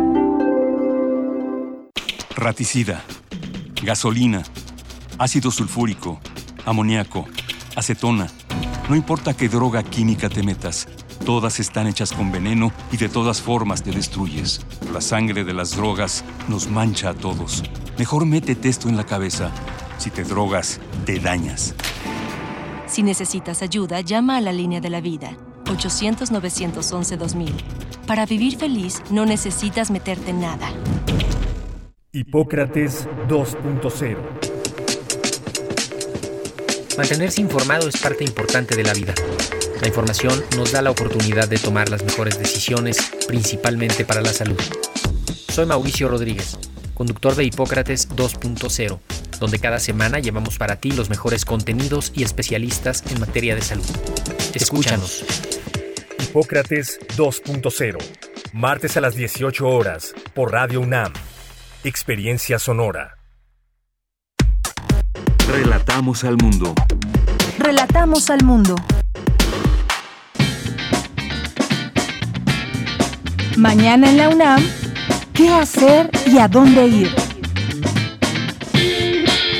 ¿Sabías que aprender a tocar el piano trae consigo infinidad de beneficios físicos, mentales y emocionales? Diversos estudios han demostrado que las características de un pianista van ligadas a que su cerebro tiene un mayor desarrollo a nivel neuronal. Descubre más acerca de los beneficios de tocar el piano en la nueva entrega de Intersecciones de Cultura UNAM que se encuentra disponible en su canal de YouTube.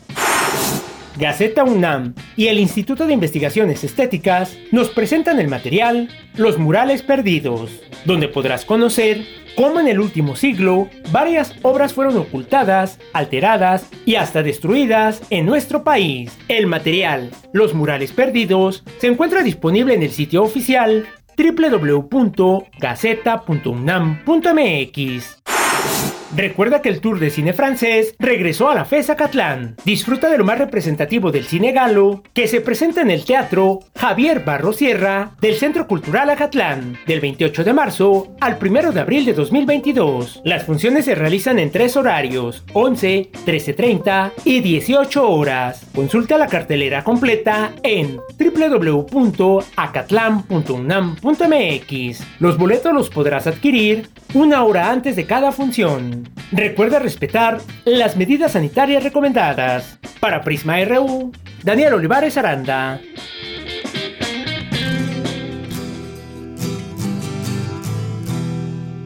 Destino. Dolores Castro.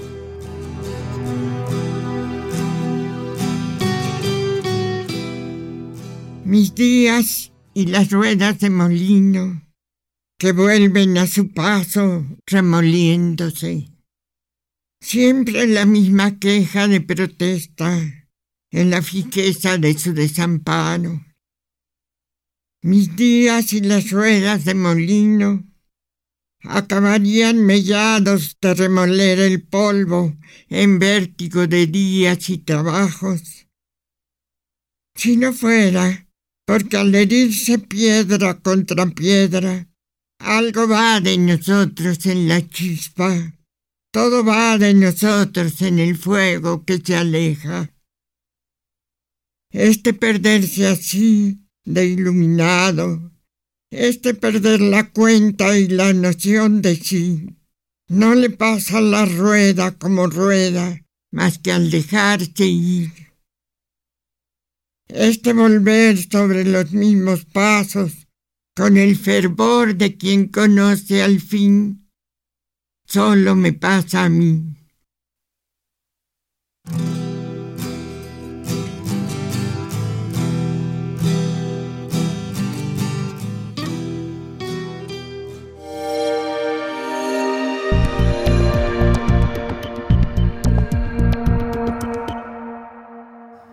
Bien, pues escuchamos este poema Destino de la poeta Dolores Castro Varela. Como dijimos al inicio de este programa, falleció eh, y casi a punto de cumplir los 99 años de edad esta poeta que se le recuerda pues por muchas cosas, muchos premios que obtuvo.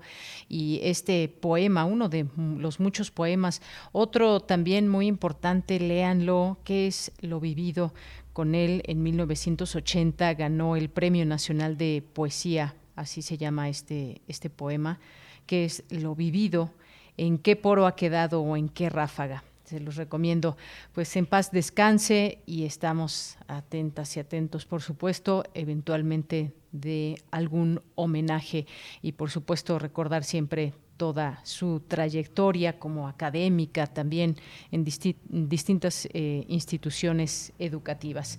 Bien, pues continuamos. Muchas gracias por eh, seguir aquí con nosotros en nuestras frecuencias de Radio UNAM, 860 de AM, 96.1 de FM y www.radio.unam.mx. Eh, gracias también por sus mensajes que nos escriben aquí a través de nuestras redes sociales, arroba Prisma RU en Twitter y Prisma RU en Facebook. Tenía yo también otra invitación que quería hacerles, tal vez ya eh, lo han eh, han escuchado, tienen pendiente también esta, esta, eh, esta invitación y es el día de hoy, ahí en la sala Nezahualcóyotl, donde estará la filóloga española Irene Vallejo, autora de El infinito en un junco que conversará con las escritoras mexicanas Rosa Beltrán y Socorro Venegas hoy en la sala en el Zahualcoyotl, como les decía, una charla que incluye una sesión de preguntas y que pues ojalá que puedan acompañar y puedan conocer sobre todo esta esta obra. Por allá nos vemos. Y también eh, muchas gracias a quienes nos escriben, decía yo, aquí tenemos eh, sus mensajes. Eh, algunos escuchándonos desde la oficina, desde el trabajo, desde casa. Les mandamos muchos saludos. A ver, comenzamos con David Castillo, muchas gracias. Fernando J. Verónica Ortiz Herrera nos dice, el tren Maya tendrá un impacto irreversible en las reservas de Calakmul y Balamcú provocando una fragmentación de la selva y afectación de los, a los corredores biológicos. Dentro de esta región viven 94 especies en peligro de extinción. El presidente no está haciendo bien las cosas. Gracias, Verónica Ortiz Herrera. Pues yo lo que les digo es que seguiremos sumando voces y voces que conozcan de estos temas, por supuesto, y en principio, y también, ¿por qué no escuchar la parte oficial, si es que nos permiten y nos, nos dan alguna entrevista, como ya ha sido solicitada en dos ocasiones? Seguiremos intentando. Patricia León también nos dice se nota que la pandemia va a la baja y que muchas empresas no aprendieron las ventajas del trabajo a distancia para un número de puestos y giros. En pleno 2022 siguen creyendo que a la vista del amo engorda el caballo. Muchas gracias, Patricia León. Pues sí, ya quedó expuesto que muchas cosas se pueden hacer en línea. Hay otras que preferimos que sean presencial que en línea. Por ejemplo, el caso de las escuelas, creo yo. Pero por supuesto que hay, hay eh, muchos trabajos que se pueden desempeñar muy bien desde otros espacios para no estar en un mismo sitio. Gracias, Patricia. Claudia Contreras también, muchas gracias. David Castillo, Claudia Contreras nos dice Goya. Muchas gracias. Eh, por este comentario que nos que responde a Jean-François Charrier que desde CCH Naucalpan nos ha enviado algunas fotografías de libros, de revistas, entre ellas también de la editorial mexicana independiente Ed Resistencia. Muchas gracias, gracias por el envío Jean-François. Eh, Rosario Durán también nos dice si lo dejan como el aeropuerto internacional Felipe Ángeles y nos pone aquí unas caritas con la boca cerrada. Gracias, Rosario. José Luis Sánchez nos dice que, dice, pongo en entredicho las consideraciones del doctor Zambrano en cuanto a igualar desarrollo turístico de Cancún con lo de Tren Maya. Él es el especialista con conceptos ecológicos y no puede hablar de complejos temas económicos o sociales, de los cuales solo tiene conocimientos básicos. Muchas gracias, eh, José Luis. Gracias a Jean-François Charrer, decíamos, por esta fotografía que nos envía. Gracias a Mario Navarrete, mm, gracias a Jorge Fra, gracias a Marco Fernández. Nos dice, el invitado sugiere que nada puede edificarse en esa zona. ¿Acaso dice que es una caverna gigante a punto de colapsar? Si existen ríos subterráneos, ¿no es posible librarlos con puentes? ¿Acaso no existe la tecnología para sondear la zona del proyecto? Gracias, Marco. Santiago Luis Enrique Castillo nos dice, doctor, me permito aportar mi experiencia en cuanto a la composición del suelo. No me parece que sea carbonato de calcio. Estuve perforando el suelo en Playa del Carmen en menos de 20 centímetros de profundidad. Es roca sólida, por eso no se sienten los sismos. Saludos. Muchas gracias y saludos a ti, Santiago Luis Enrique Castillo. Gracias por estas aportaciones que siempre suman. Jorge Morán Guzmán nos dice, ¿cómo impactó el ferrocarril que llegaba a Mérida cuando fue construido. Eh, existen dos Cancún, Ciudad Cancún de nivel económico medio abajo y zona hotelera Cancún de nivel alto. Recordemos que Cancún era una isla aislada.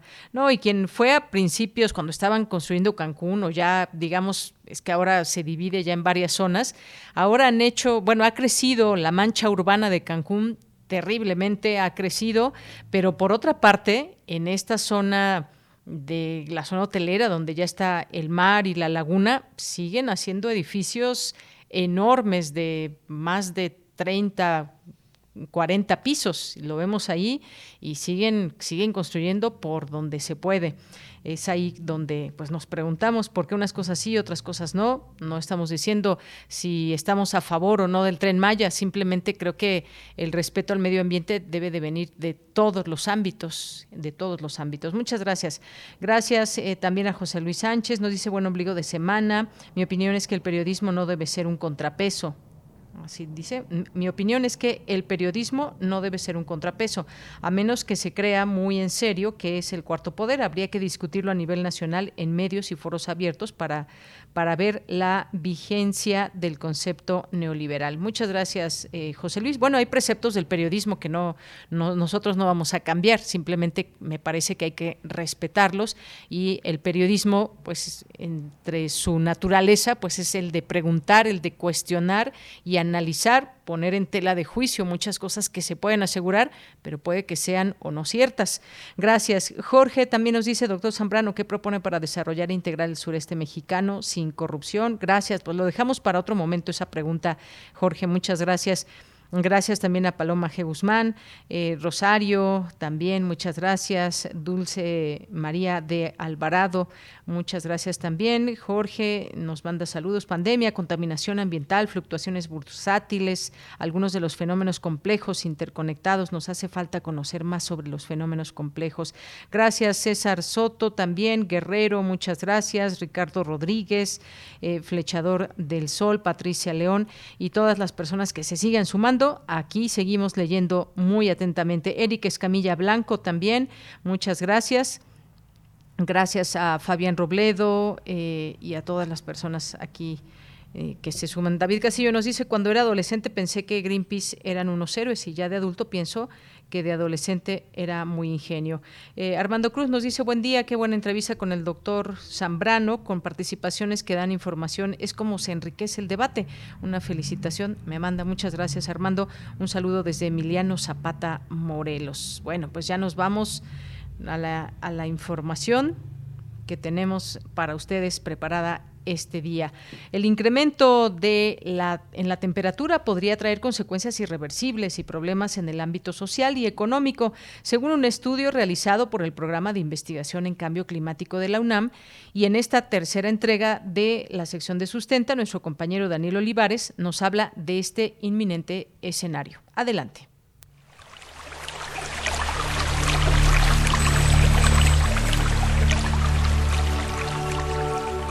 Sustenta, sustenta, Innovación universitaria en pro del medio ambiente.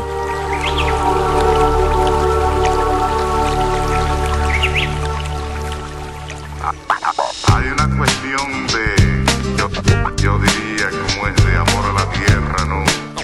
Muy buenas tardes al auditorio de Prisma RU. De este lado del micrófono, les saluda Daniel Olivares Aranda. En las pasadas entregas de Sustenta, conocimos un estudio realizado por el Programa de Investigación en Cambio Climático de la UNAM, el cual arrojó que nuestro país se calienta más rápido que el promedio global, debido a la variabilidad natural y a la tendencia de calentamiento. El escenario no es alentador. Si la tendencia continúa en aumento, podríamos enfrentar grandes consecuencias en la reducción de cultivos. El doctor Francisco Estrada Porrúa coordinador de dicho programa, nos explica. Para México los estudios que tenemos es que, como bien decías, en el corto plazo y ahorita ya estamos en algunos lugares viendo reducciones entre el 5 y el 20% en los rendimientos de los cultivos, depende del estado y depende del cultivo, y para finales de siglo se podría reducir estos estos rendimientos en algunos estados y para algunos cultivos hasta el 80%. Por ejemplo, los estados con mayor aptitud actualmente para el maíz de temporal, que ya sabemos la importancia socioeconómica que tienen, podrían perder a finales de este siglo hasta un 30 o 40% de su rendimiento. ¿Cómo afectaría la pérdida de cultivos en los estados de nuestro país? Actualmente hay 23 estados que tienen rendimientos en producción de maíz de temporal de al menos una tonelada por hectárea. Y esta tonelada por hectárea también está muy relacionada con, digamos, es, lo, es una cosa que se relaciona con la subsistencia, ¿no? Producir al menos una tonelada por hectárea. Bueno, para finales del siglo pasaremos de 23 estados con esta capacidad de producción a únicamente 11. El escenario se complica si a la pérdida de cultivos se suma la presencia de desastres naturales como inundaciones, lluvias y torrenciales en épocas poco comunes, sequías y deterioro ambiental, que se traduce además en grandes pérdidas económicas. Escuchamos al doctor Estrada Porrúa, quien nos explica dicho escenario. Y así nos vamos, por ejemplo, con impactos también por inundaciones fluviales, es decir, eh, por las inundaciones de ríos e inundaciones costeras. Digamos, ahorita México actualmente en promedio pierde alrededor de 7 mil millones de dólares por inundaciones costeras o por inundaciones fluviales y alrededor de 130 millones de dólares por inundaciones costeras.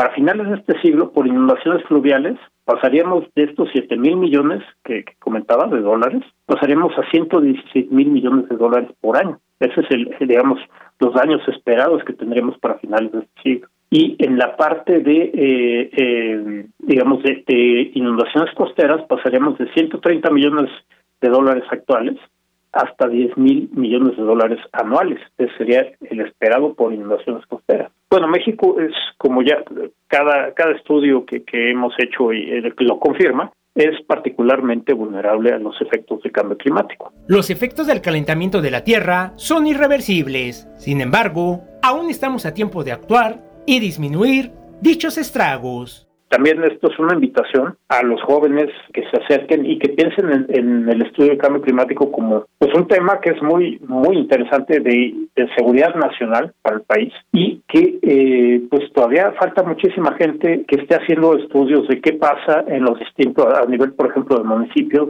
en distintas cosas que eso para esos municipios sean de particular importancia. Entonces necesitamos eh, que la gente se entere, necesitamos que la gente participe y necesitamos crear, este, reforzar, digamos, la capacidad científica que tenemos en el país para estudiar estos grandes retos que, que se presentan en México. Simplemente recordando la gran diversidad que tenemos en nuestro país, tanto geográfica como social, como en la parte, digamos, de economía, como en la parte de biodiversidad. Entonces necesitamos muchísima gente para realmente abarcar y entender realmente cuáles son las, verdaderas consecuencias y los riesgos que nos plantea este fenómeno de cambio climático. La solución está en nuestras manos. Si tienes alguna duda o comentario acerca de este tema o alguno otro que hemos abordado en este espacio sonoro sustentable, puedes compartirlo a través de las redes sociales de Prisma RU o directamente en mi Twitter personal. Me encuentras como arroba Daniel Medios TV. Para Radio UNAM, Daniel Olivares Aranda. Hay una cuestión de, yo, yo diría, como es de amor a la tierra. Vamos al mundo. Relatamos al mundo.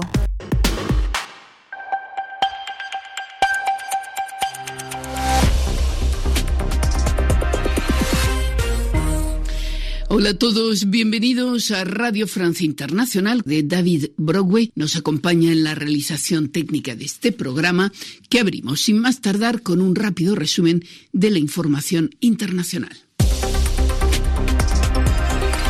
Carmele Gallubo. Rusia parece haber puesto fin al optimismo relativo con el que ayer se clausuró en Estambul el encuentro entre los negociadores rusos y ucranianos para dar con una salida a la guerra en Ucrania. La presidencia rusa afirma hoy que no hubo ningún progreso decisivo y que todavía queda mucho por hacer. Dmitry Peskov, portavoz del Kremlin. La parte ucraniana finalmente ha comenzado a especificar concretamente y por escrito lo que propone. Hasta ahora ese no era el caso. Es un factor positivo. Por lo demás, por el momento no podemos reportar nada muy prometedor. Ningún avance. Todavía hay mucho trabajo por hacer. Y esta declaración contrasta con lo que ayer afirmaban los negociadores rusos enviados a Turquía, que hablaron de discusiones sustanciales y propuestas que serían analizadas próximamente por el presidente Putin. Y también hay muchas dudas sobre un posible freno de la ofensiva rusa en el norte de Ucrania. Según el gobernador de Chernigov, la ciudad fue la pasada noche blanco de bombardeos rusos a pesar de que ayer en Estambul el viceministro ruso de Defensa anunció que el ejército iba a reducir sustancialmente su acción militar en torno a Kiev, así como en torno a otras ciudades del norte cercanas a la frontera rusa. La ONU, por su parte, da hoy un último balance. Ya son más de cuatro millones los ucranianos que han abandonado su país desde el inicio de la guerra. En Alemania, en un año, la inflación se ha disparado a un 7,3%, impulsada por la guerra de Ucrania, que ha provocado un alza de los precios de la energía y aumenta las tensiones en las cadenas de suministro. Inflación que es aún mayor en España, donde ronda ya el 10%, un récord desde hace casi 40 años.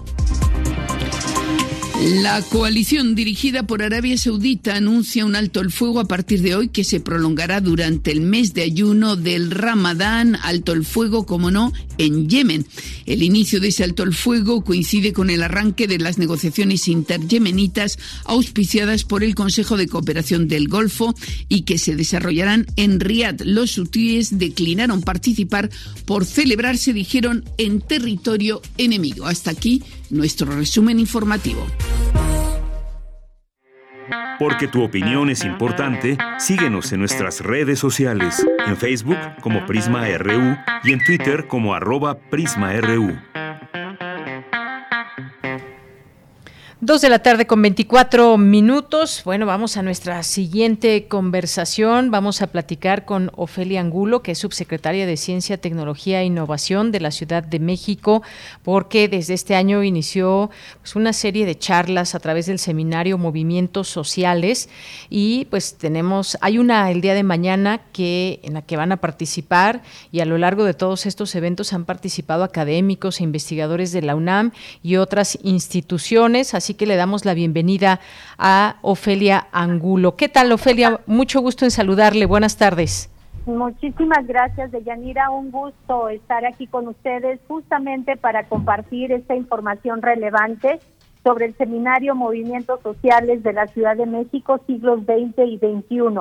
Y como bien mencionas, eh, Deyanira, el día de mañana tenemos nuestra sexta sesión de este seminario con el título Primera Ola Feminista y Movimiento Sufragista. Eh, tenemos ponentes de primer nivel, como bien mencionabas tú, de la de la Universidad Nacional Autónoma de México, está la doctora María del Pilar Hernández, del Instituto de Investigaciones Jurídicas, y nos acompaña también la doctora Patricia Galeana Herrera, titular del Museo de la Mujer, pero también investigadora de la UNAM, y la doctora Marta Eva Rocha Islas del Instituto Nacional de Antropología e Historia. Todas ellas son historiadoras, eh, son mujeres muy comprometidas con los derechos eh, eh, feministas y este movimiento, este seminario Movimientos Sociales, pues tiene un calendario de actividades durante todo el año y estamos muy contentas de compartirlo con, con el auditorio de Radio UNAM. Pues nos da mucho gusto porque pues efectivamente esta es ya la sexta eh, plática, charla que se tendrá. Se había mencionado justamente cuando se presentaron, se presentó este seminario de qué iba a tratar y demás, pues justamente sobre este tema específicamente que mañana podemos eh, seguir muy de cerca, que muchas veces y muchos eh, durante muchos siglos la historia, la vida y el quehacer de las mujeres ha sido invisibilizado y hay que entender también todo ese entorno, la parte histórica de qué es lo que tenemos ahora, pero no se puede entender sin todos esos movimientos sociales importantes, como el caso de pues remontarnos hasta la primera ola feminista y estos movimientos sufragistas que pues son el antecedente de todo lo que tenemos y lo que vivimos hoy. Así es, así es. El objetivo del seminario es acercar a todo el público de la Ciudad de México y fuera de la Ciudad de México información relevante sobre estos movimientos sociales que tuvieron lugar en el siglo pasado y ahora en este, eh, y que han transformado la, realidad política y social que vive hoy la Ciudad de México. Y, y, efectivamente el, estos movimientos lo que, lo que hicieron fue generar una revolución en el pensamiento, eh, principalmente los que los que han sido eh, liderados por mujeres eh, como agentes sociales en, en, agruparse y movilizarse en búsqueda en primer lugar del sufragio. Y la manera en que nos pueden acompañar el día de mañana a todo el público que hoy nos escucha y que le resulta de interés le invitamos a acompañarnos a través de nuestra nuestro canal, nuestro canal de la Secretaría de Educación, Ciencia, Tecnología e Innovación en sectei.cdmx.gov.mx diagonal seminario. Esa es la, la dirección a través de la cual se pueden sintonizar y escucharnos. La gran ventaja es que eh, a través de la pandemia hemos aprendido a trabajar muy bien eh, a través de del medio digital, del, del medio eh, de Internet, y no importa dónde estemos en el mundo, podemos conectarnos en este horario y seguir, e independientemente de si están disponibles o no en ese horario del día de mañana, 31 de marzo, a las 5 de la tarde, estas, estos seminarios, estas conferencias quedan grabadas y ustedes pueden escucharlas en el momento que eh, su agenda se los permita. Repito, si me los permite, me lo permite, sí, adelante. la dirección, muchas gracias, sectei.cdmx.gov.mx, diagonal seminario. Y este, este es, es el primero de los seminarios que quisiera yo aprovechar esta conversación con Deyanira eh, para em, eh, presentar otros dos que tenemos, Deyanira, que también están teniendo lugar este año eh, y que son también, contienen información relevante para la, para la, la sociedad. Eh, te estoy hablando de dos temas eh, que, bueno, yo no sé si alguien estaría en desacuerdo con nosotras, de que el tema de salud es importante para la ciudadanía. Y el seminario lleva por título Prevenir es vivir y son charlas con expertos en temáticas para prevenir el sobrepeso, para prevenir temas como la obesidad, eh, la hipertensión y eh, próximamente el 6 de abril estaremos hablando sobre obesidad infantil y alimentos con poco valor nutricional. Entonces son temas todos relacionados con, con la salud. Te, comento eh, que el pasado 16 de marzo tuvimos el tema de activación física. Nos acompañó el doctor Carlos Aguilar Salinas, que es un experto en, temas de prevención de diabetes, y él nos decía que la actividad física es equiparable a un medicamento que te prescribe un médico por un padecimiento de salud eh, eh, tradicional, ¿no? De tal suerte que la actividad física la tienes que considerar como si fuera tu medicamento. Y es que tenemos dos elementos en nuestro cuerpo fundamentales. Uno es eh, nuestra boca a través del cual nos alimentamos y, tenemos que aprender a controlar eso. Y, el otro son nuestras piernas, que nos platicaban en esta, en esta charla que el sedentarismo es la cuarta causa de muerte a nivel mundial. Y bueno, tenemos dos piernas, la mayoría de los habitantes de esta ciudad, que desaprovechamos y que es algo muy beneficioso para eh, prevenir eh, cualquier tipo de enfermedades y estar en mejor condición de peso y prevenir un problema de salud que causa la, es la segunda causa de muerte en nuestro país, que es la diabetes. Entonces yo te quería platicar de este segundo seminario y también de uno un tercero que sé que es un tema de la mayor importancia para Radio UNAM, que es un seminario sobre sustentabilidad alimentaria. Este, este seminario, este último, eh, inició el día de ayer, el, el día de ayer, sí, 29 de marzo, con el tema de humedales, los humedales y la zona chinampera y su contribución a la alimentación ciudadana. Son temas que estaremos abordando desde ahora y hasta diciembre de este año con una periodicidad eh, quincenal. Cada 15 días estaremos abordando un tema diferente y de verdad es eh, estamos muy muy agradecidas con Radio UNAM de que nos permitan compartir con su auditorio este estos seminarios. Pues nos da mucho gusto que nos puedan compartir de estos distintos temas sumamente importantes. Ya publicamos el de mañana ahí en nuestras redes sociales, que también pueden consultar ahí la hora, la dirección que nos daba subsecretaria. Y pues nada, agradecerle todo esto. Mañana en particular este tema de este movimiento feminista que pues hoy también tiene mucho impulso, pero no olvidemos esa historia con perspectiva de género que se impulsó desde esos primeros movimientos eh, feministas y que hoy tenemos mucho por hacer aún por el tema de la igualdad de género. Y en ese camino estamos y hay que tender siempre puentes y posibilidades para que este tema pues se haga toda una realidad. Y pues nada, muchas gracias por estar con, con nosotros, con nuestra audiencia aquí en Prisma RU de Radio UNAM, subsecretaria, y pues este espacio está abierto, por supuesto, para todas estas charlas que nos permiten conocer más de nuestro entorno y de nuestro pasado, de nuestra historia que tiene que ver y está estrechamente ligada con los movimientos sociales. Sin lugar a dudas que eh, esperamos nosotras que este título que pusimos a esta sesión del seminario Movimientos Sociales capte la atención de los radioescuchas en este momento y las radioescuchas, primera ola feminista yo quisiera pensar que, bueno, entonces, ¿cuántas olas hay, no? Que se pregunten. Eh, la primera, la segunda, la tercera, ¿por qué olas?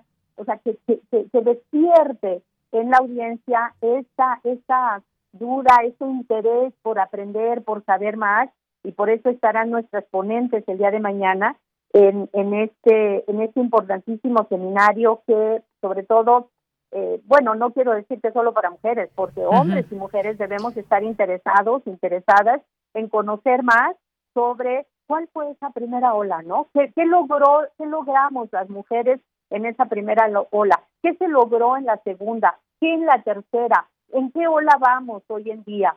Eh, y bueno, pues el, el, apellido de este del título nos da una idea, ¿no? Movimientos sufragistas. Se va a hablar también de eso mañana a las 5 de la tarde por el canal que ya comenté, spectay.cdmx.gov.mx, diagonal seminario.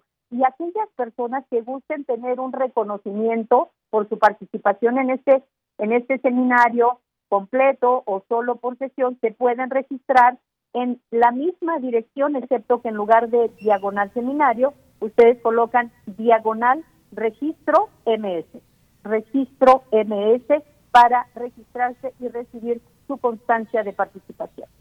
Muy bien, pues muchísimas gracias, gracias Ofelia Angulo, subsecretaria de Ciencia, Tecnología e Innovación de la Ciudad de México, por toda esta información y sobre todo invitación que ya encuentran también a través de nuestras redes sociales del programa. Muchas gracias. Al contrario, muchísimas gracias, Deyanira. Muy buena tarde. Igualmente para usted, hasta luego. Ofelia Angulo, subsecretaria de Ciencia, Tecnología e Innovación de la Ciudad de México. Continuamos. Cuadragésima tercera Feria Internacional del Libro del Palacio de Minería. La pandemia ha cambiado nuestras vidas y a nivel psicológico ha ocasionado movimientos. A manera de terapia y de ofrecer herramientas para mirarse hacia adentro, la Dirección de Literatura y Fomento a la Lectura de la UNAM propuso la escritura como recurso para sanar. Los textos de las y los participantes están en el volumen Primera Línea, Crónicas y Poemas escritos por personal de salud, coordinado por Anel Pérez y editado por Carmina Estrada. Conoce las reflexiones de quienes participaron en este trabajo el miércoles 30 de marzo a las 14 horas Participan Elisa Díaz Castelo y Leonardo Tarifeño. Invenciones a cuento es un libro que reúne los textos ganadores del Premio de Cuento Joven UNAM Sectei en su edición 2020. En él podrás encontrar mitos indígenas, animales fabulosos, humor, tragedia, poesía y mucho más. Lo presentan sus autores, jóvenes que están escribiendo un nuevo momento narrativo. Acompáñalos el jueves 31 de marzo a las 19 horas. Y por la noche, sé parte de la historia de Juan, un joven que mira las montañas para despistar al dolor. Un día, él decide viajar. Dicen que en las montañas hay un tesoro. Dicen que ahí el tiempo transcurre diferente. ¿Lograrás saciar la curiosidad? Descúbrelo en la presentación del cuento Las Montañas Azules de Adolfo Castañón, editado por el Instituto Politécnico Nacional. Jueves 31 de marzo a las 21 horas. No olvides que este año la Filminería es virtual. Sigue las actividades a través de su página de Facebook, en YouTube y en www.filminería.unam.mx. Los libros son la medicina y leer es estar vivo. Cuadragésima tercera Feria Internacional del Libro del Palacio de Minería. Porque tu opinión es importante, síguenos en nuestras redes sociales, en Facebook como Prisma RU y en Twitter como arroba PrismaRU.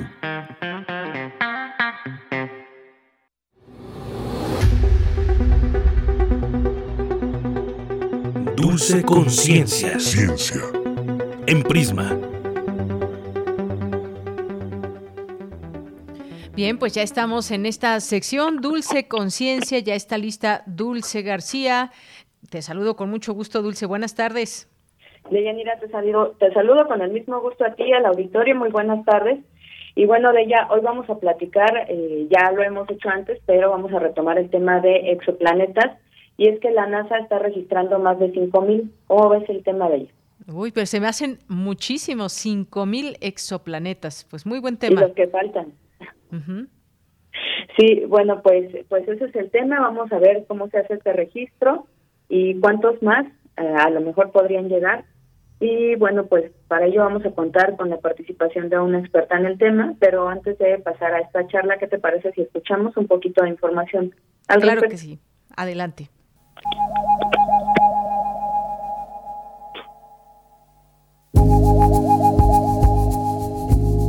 El recuento de mundos agregados al archivo de exoplanetas de la NASA acaba de superar la marca de 5.000 tras un último lote de 65 incorporado este mes de marzo. Lo curioso es que estos exoplanetas fueron descubiertos hace casi 30 años. El primero se registró en 1995. Estos mundos aparecen en artículos científicos revisados por pares y han sido confirmados utilizando múltiples métodos de detección o mediante técnicas analíticas. Se ha informado que en los más de 5.000 planetas encontrados hasta ahora se incluyen mundos rocosos, como la Tierra, así como gigantes gaseosos de mayor tamaño que Júpiter y algunos mini Neptunos. Nuestra galaxia probablemente contiene cientos de miles de millones de esos planetas. Los científicos consideran que estamos abriendo una era de descubrimiento que irá más allá de simplemente agregar nuevos planetas a la lista. Para Radio UNAM, la Gama. Y bueno, para platicar sobre este tema ya se encuentra en la línea la doctora Leticia Carilli, quien es académica del Instituto de Astronomía de la UNAM. Doctora, muy buenas tardes, ¿cómo se encuentra el día de hoy? Hola, ¿cómo están todos ustedes? Muy bien, doctora, muchas gracias por tomarnos la llamada.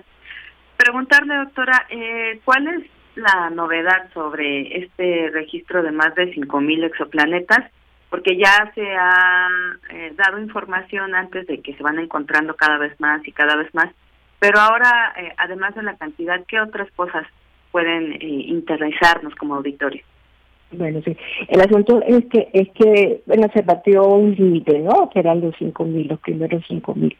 Pero en particular no tienen estos últimos 65, como se mencionó, no tienen algo en particular, ¿no? Lo que sí quisiera aprovechar es para que este, la audiencia sepa muy bien que es un exoplaneta, ¿no? Recuerden que es un, planeta que gira alrededor de otra estrella y no está relacionado con el sistema solar para nada, ¿no? Entonces son pertenecen a sus sistemas planetarios. Este sí se han encontrado unos tipos de planeta muy diferentes a los de nosotros, sobre todo las supertierras. El 30% de lo que se ha descubierto son gigantes gaseosos como Júpiter y mucho más grandes que Júpiter, pero es solo el 30% de estos 5.000. El otro 30% está en las supertierras. Las supertierras no se encuentran en el sistema solar. Somos, el sistema solar es un sistema planetario bastante raro. Este, 30% de los exoplanetas sí son supertierras y son este, planetas que este, tienen una masa, un tamaño más grande que la Tierra y más pequeño que Neptuno. Nosotros en el sistema solar no lo tenemos. Pasamos de cuerpos pequeños como este, Venus y la Tierra y ya se brinca a un tamaño como Neptuno. Entonces esto no lo tenemos aquí y eso ha hecho que este, no tengamos donde comparar de manera cercana estos planetas, estos, estas supertierras. Entonces las supertierras pueden ser este, grandes, eh, eh, tierras como, nosotros, que somos prácticamente sólidas, o pueden ser mundos acuáticos, o pueden inclusive ser tipo mini Neptunos con una gran atmósfera. En cuanto a estas estadísticas, pues el 35% son tipos Neptunos, y como, este, como Neptuno y Urano y son más bien este como gigantes claros y solo el 4% de estos 5.000 que hemos detectado este, son planetas tipo terrestres que solo el 4%. Eso no quiere decir que sea este, que en, el resto de, de los sistemas planetarios sea este porcentaje de bajo para los cuerpos terrestres, para los exoplanetas terrestres, lo que quiere decir es que al ser tan pequeños no es más difícil detectarlos, ¿no? Sí. Doctora, ¿cómo se sabe cuáles son las características de estos planetas? Por ejemplo, el hecho de que unos sean rocosos y otros no, ¿eso cómo se, cómo pueden identificarlo ustedes? Muy buena, excelente pregunta. Nosotros no vemos al, al exoplaneta como tal. Está muy lejos y está cerca de una estrella. Eso quiere decir que su luminosidad es mucho más baja que el de la estrella, entonces lo que hacemos es observar la estrella. Hay varios métodos de detección de los planetas, de los exoplanetas, y estos métodos, hay probado uno en particular que es el más exitoso, que, es el que ha dado tantos exoplanetas, eh, el aumento del número de exoplanetas. Entonces es el que se llama el método de tránsito. Eso que quiere decir es que el planeta, nosotros estamos observando la estrella y estamos observando la luminosidad de la estrella y el planeta pasa por enfrente, hace como un pequeño eclipse y nosotros detectamos una baja en la luminosidad de la estrella. Y por esto podemos determinar cuál es su eh, tamaño. Esta es una parte, cuál es su tamaño. Después, dependiendo cómo gira alrededor de su estrella, podemos determinar cuál es su masa. Entonces, al tener masa y tener tamaño, podemos decir la densidad, cuán concentrado es ese planeta. Entonces, si tiene una concentración alta, en principio es, es un planeta tipo terrestre. Si es una concentración muy baja, va a ser como un gas, como una, un globo, y eso entonces sería un planeta más bien tipo gigante o, o los otros. Entonces, este, es a través de estos, esta, de manera sencilla. No para todos los planetas tenemos información al mismo tiempo de la masa y del tamaño, del radio del planeta. Pero para un número bastante considerable sí lo tenemos. Entonces, por eso podemos hacer este estimados de cómo podría ser este la densidad de planetas, si es un, planeta terrestre o un planeta, una supertierra, sobre todo en las supertierras donde tenemos más problemas para distinguir esto, ¿no? Porque las supertierras más o menos tienen la misma masa y más o menos tienen la misma, este, la densidad varía muy poco y en esa pequeña densidad, en esa pequeña concentración, sabremos si es este tipo terrestre, o sea, más bien rocoso, o tipo más bien acuático. Claro. Doctora, cuando por ejemplo nos referimos a un, a un tipo terrestre, ¿a qué características específicas se, se referirían eh, ustedes en cuanto al parecido que podría tener con nuestro planeta? Porque creo que luego, luego se empieza a generar esta pregunta de si habrá otros planetas muy parecidos a la Tierra donde pueda haber vida similar a la de nosotros, pero creo que va más allá de esto. Este, sí, va mucho más allá de eso. Entonces, este, respondiendo a tu pregunta, terrestre es más o menos que tiene las mismas características de la Tierra, que tiene la misma masa, entre una masa este, terrestre, un poquito más, un poquito menos, igual el radio. Que tenemos, Entonces, eso es un planeta tipo sólido, ¿no? o más pequeño por ejemplo, tipo Marte, que es mucho más chiquito que nosotros. Eso significa terrestre. Pero eso no quiere decir que ese planeta tenga agua y que tenga atmósfera, por ejemplo.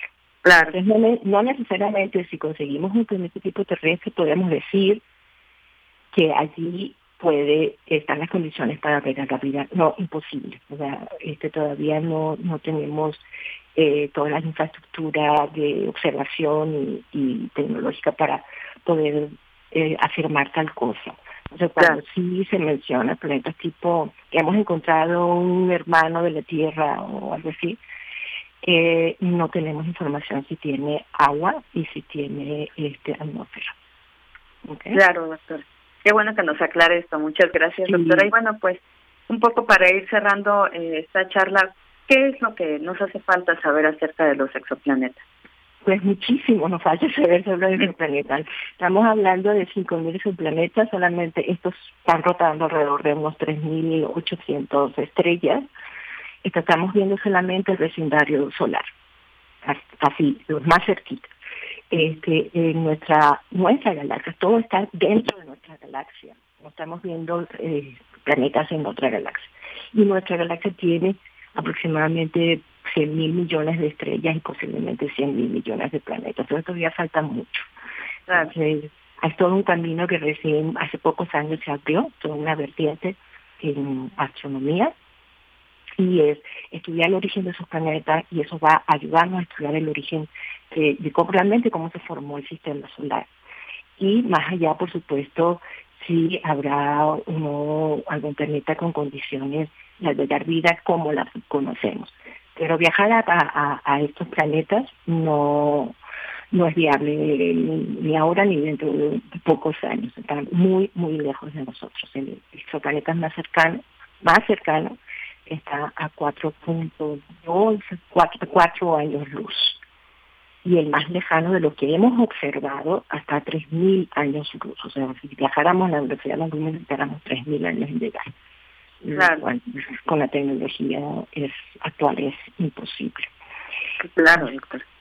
Y pues, quiero, Sí. Ah, perdón. Sí me gustaría decirles que este no solamente es la NASA que está trabajando en esto, está trabajando también la Unión Europea, varios países, inclusive en México, en el Observatorio Astronómico Nacional de nosotros, que la UNAM es responsable de llevarlo este, a cabo, eh, eh, se encuentra el telescopio Scientex, y es el único telescopio en México diseñado específicamente para detectar y caracterizar exoplanetas y la mayoría de todos estos 5.000 exoplanetas se han podido este, descubrir con telescopios en tierra.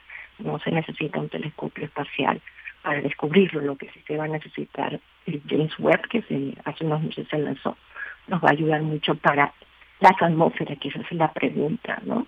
Una de las preguntas. ¿Qué atmósfera tienen esos exoplanetas? Doctora, pues le agradecemos muchísimo esta información que nos comparte. Muchísimas gracias a ustedes. Que esté muy bien, doctora. Muchas gracias. Bueno, fue la doctora Leticia Carilla, académica del Instituto de Astronomía de la UNAM. Yo me despido, agradezco mucho su atención. Los dejo con una frasecita y con nuestra conductora de Yanira Morán. Muy buenas tardes. Tienes una cita con un científico. Deseaba ser teólogo, pero ahora me doy cuenta, a través de mi esfuerzo, de que Dios puede ser celebrado también por la astronomía. Johannes Kepler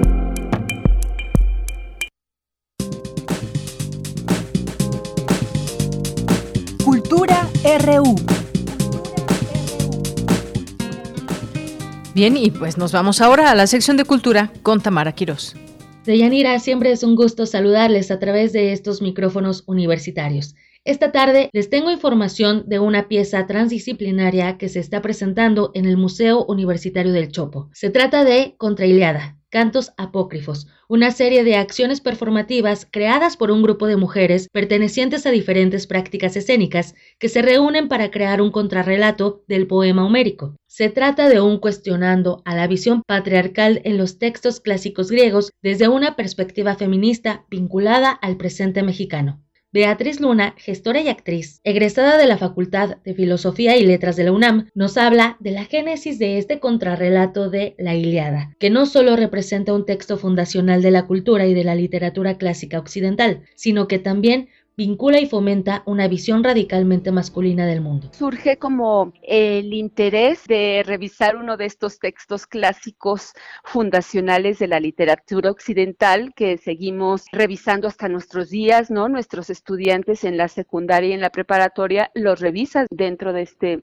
de la literatura y consideramos que el arte tiene una gran responsabilidad en la transmisión de las ideas y en la implantación de estas en el imaginario de las personas, es decir, es súper formativo. Y entonces, a partir del el arte se va instaurando un pensamiento y si revisamos la Iliada, pues lo que hay ahí es la instauración de un pensamiento completamente patriarcal y una, digamos, la narración de la belleza de la guerra. Y sobre todo también podemos ver cómo los cuerpos de las mujeres se vuelven como un territorio de disputa. En Contraileada son las mujeres quienes cuentan la historia, valiéndose de herramientas multimedia y atmósferas sonoras que se activan con acciones performativas y el propósito de traer las voces de todas aquellas mujeres que históricamente han sido silenciadas. Sara Pinedo realiza la construcción dramática siguiendo la estructura original dividida en cantos, los cuales son presentados con los nombres de las mujeres icónicas de la Iliada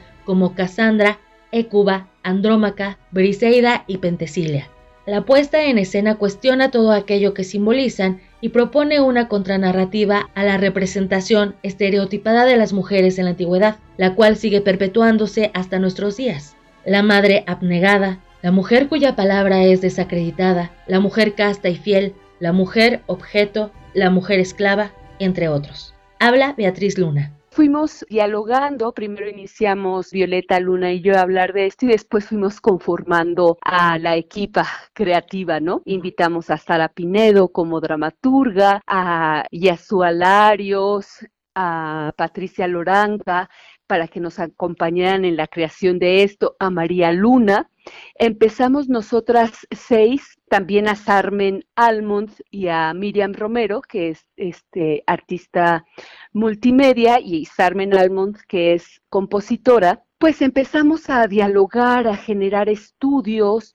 Eh, Sara nos lanzaba provocaciones, eh, nosotras escribíamos textos y se los pasábamos a ella. Y digamos que ella fue haciendo un trabajo de hilado de todas estas historias que nosotros empezamos a decir, bueno, ¿cómo vamos a hablar de la Iliada? Texto importantísimo. ¿Cómo podemos traerlo a nuestro presente mexicano. A final de cuentas, pues estamos imbuidos, imbuidas de toda la cultura occidental en tanto país conquistado, ¿no? También pensando en ello, decíamos, ¿cómo contrarrelatamos esta historia que sucede tan lejos de nosotras, pero que está tan presente en la vida de nuestra población, de nuestra comunidad, ¿no? Y entonces fuimos entretejiendo las historias de estas mujeres que somos, de las mujeres que nos han acompañado con las mujeres icónicas de aquella historia, porque lo que nos importaba era hablar de la figura de la mujer y nos damos cuenta que de pronto no ha cambiado tanto, ¿no?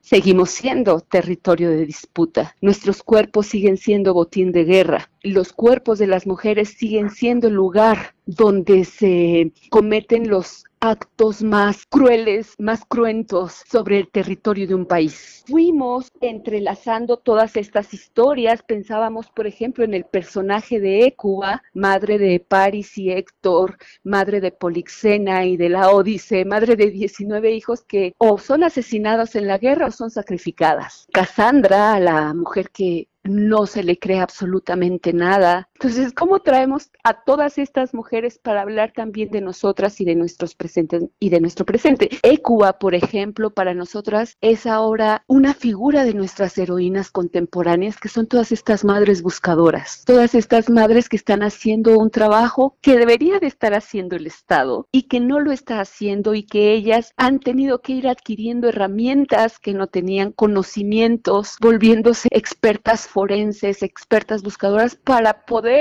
regresar a sus hijos y darles digna sepultura. Hablamos también de Cassandra, de la niña, la mujer a la que no se le da veracidad a su palabra.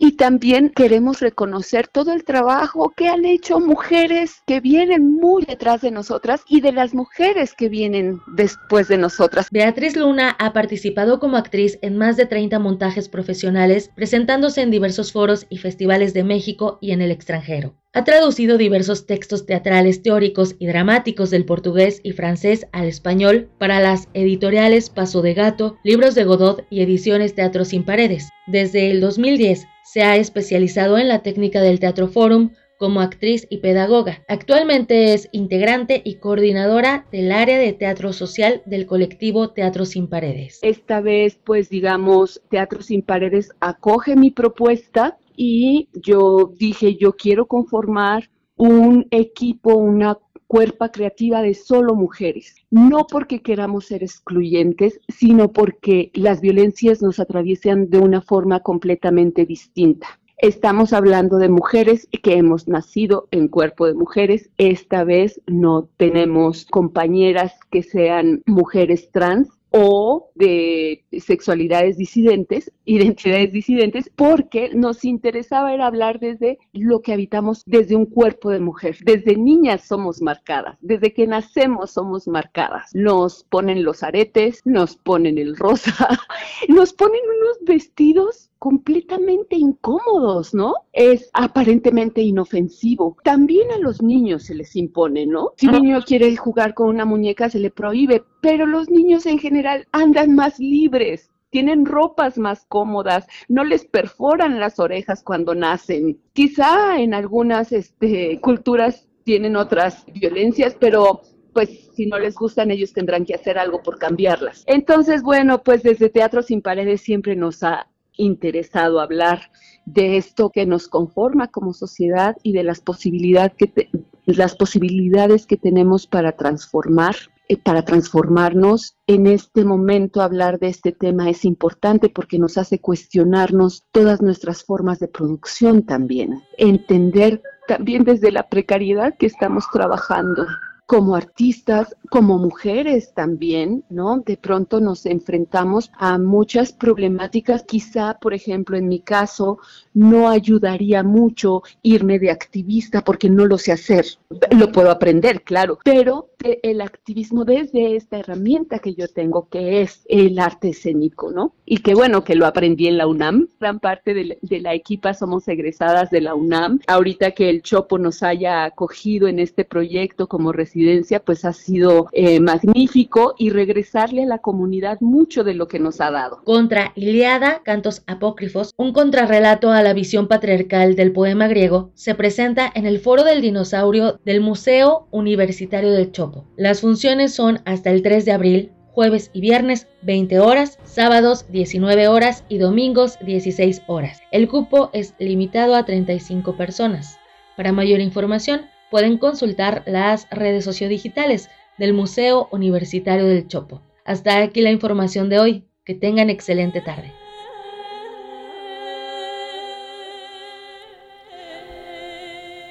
Bien, pues llegamos al final de esta emisión miércoles, miércoles 30 de marzo. Muchas gracias por su atención. Lo esperamos mañana en punto de la una. A nombre de todo el equipo, soy de Yanira Morán. Que tenga buena tarde y buen provecho. Hasta mañana.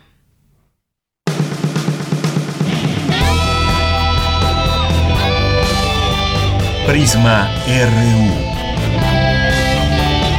Relatamos al mundo.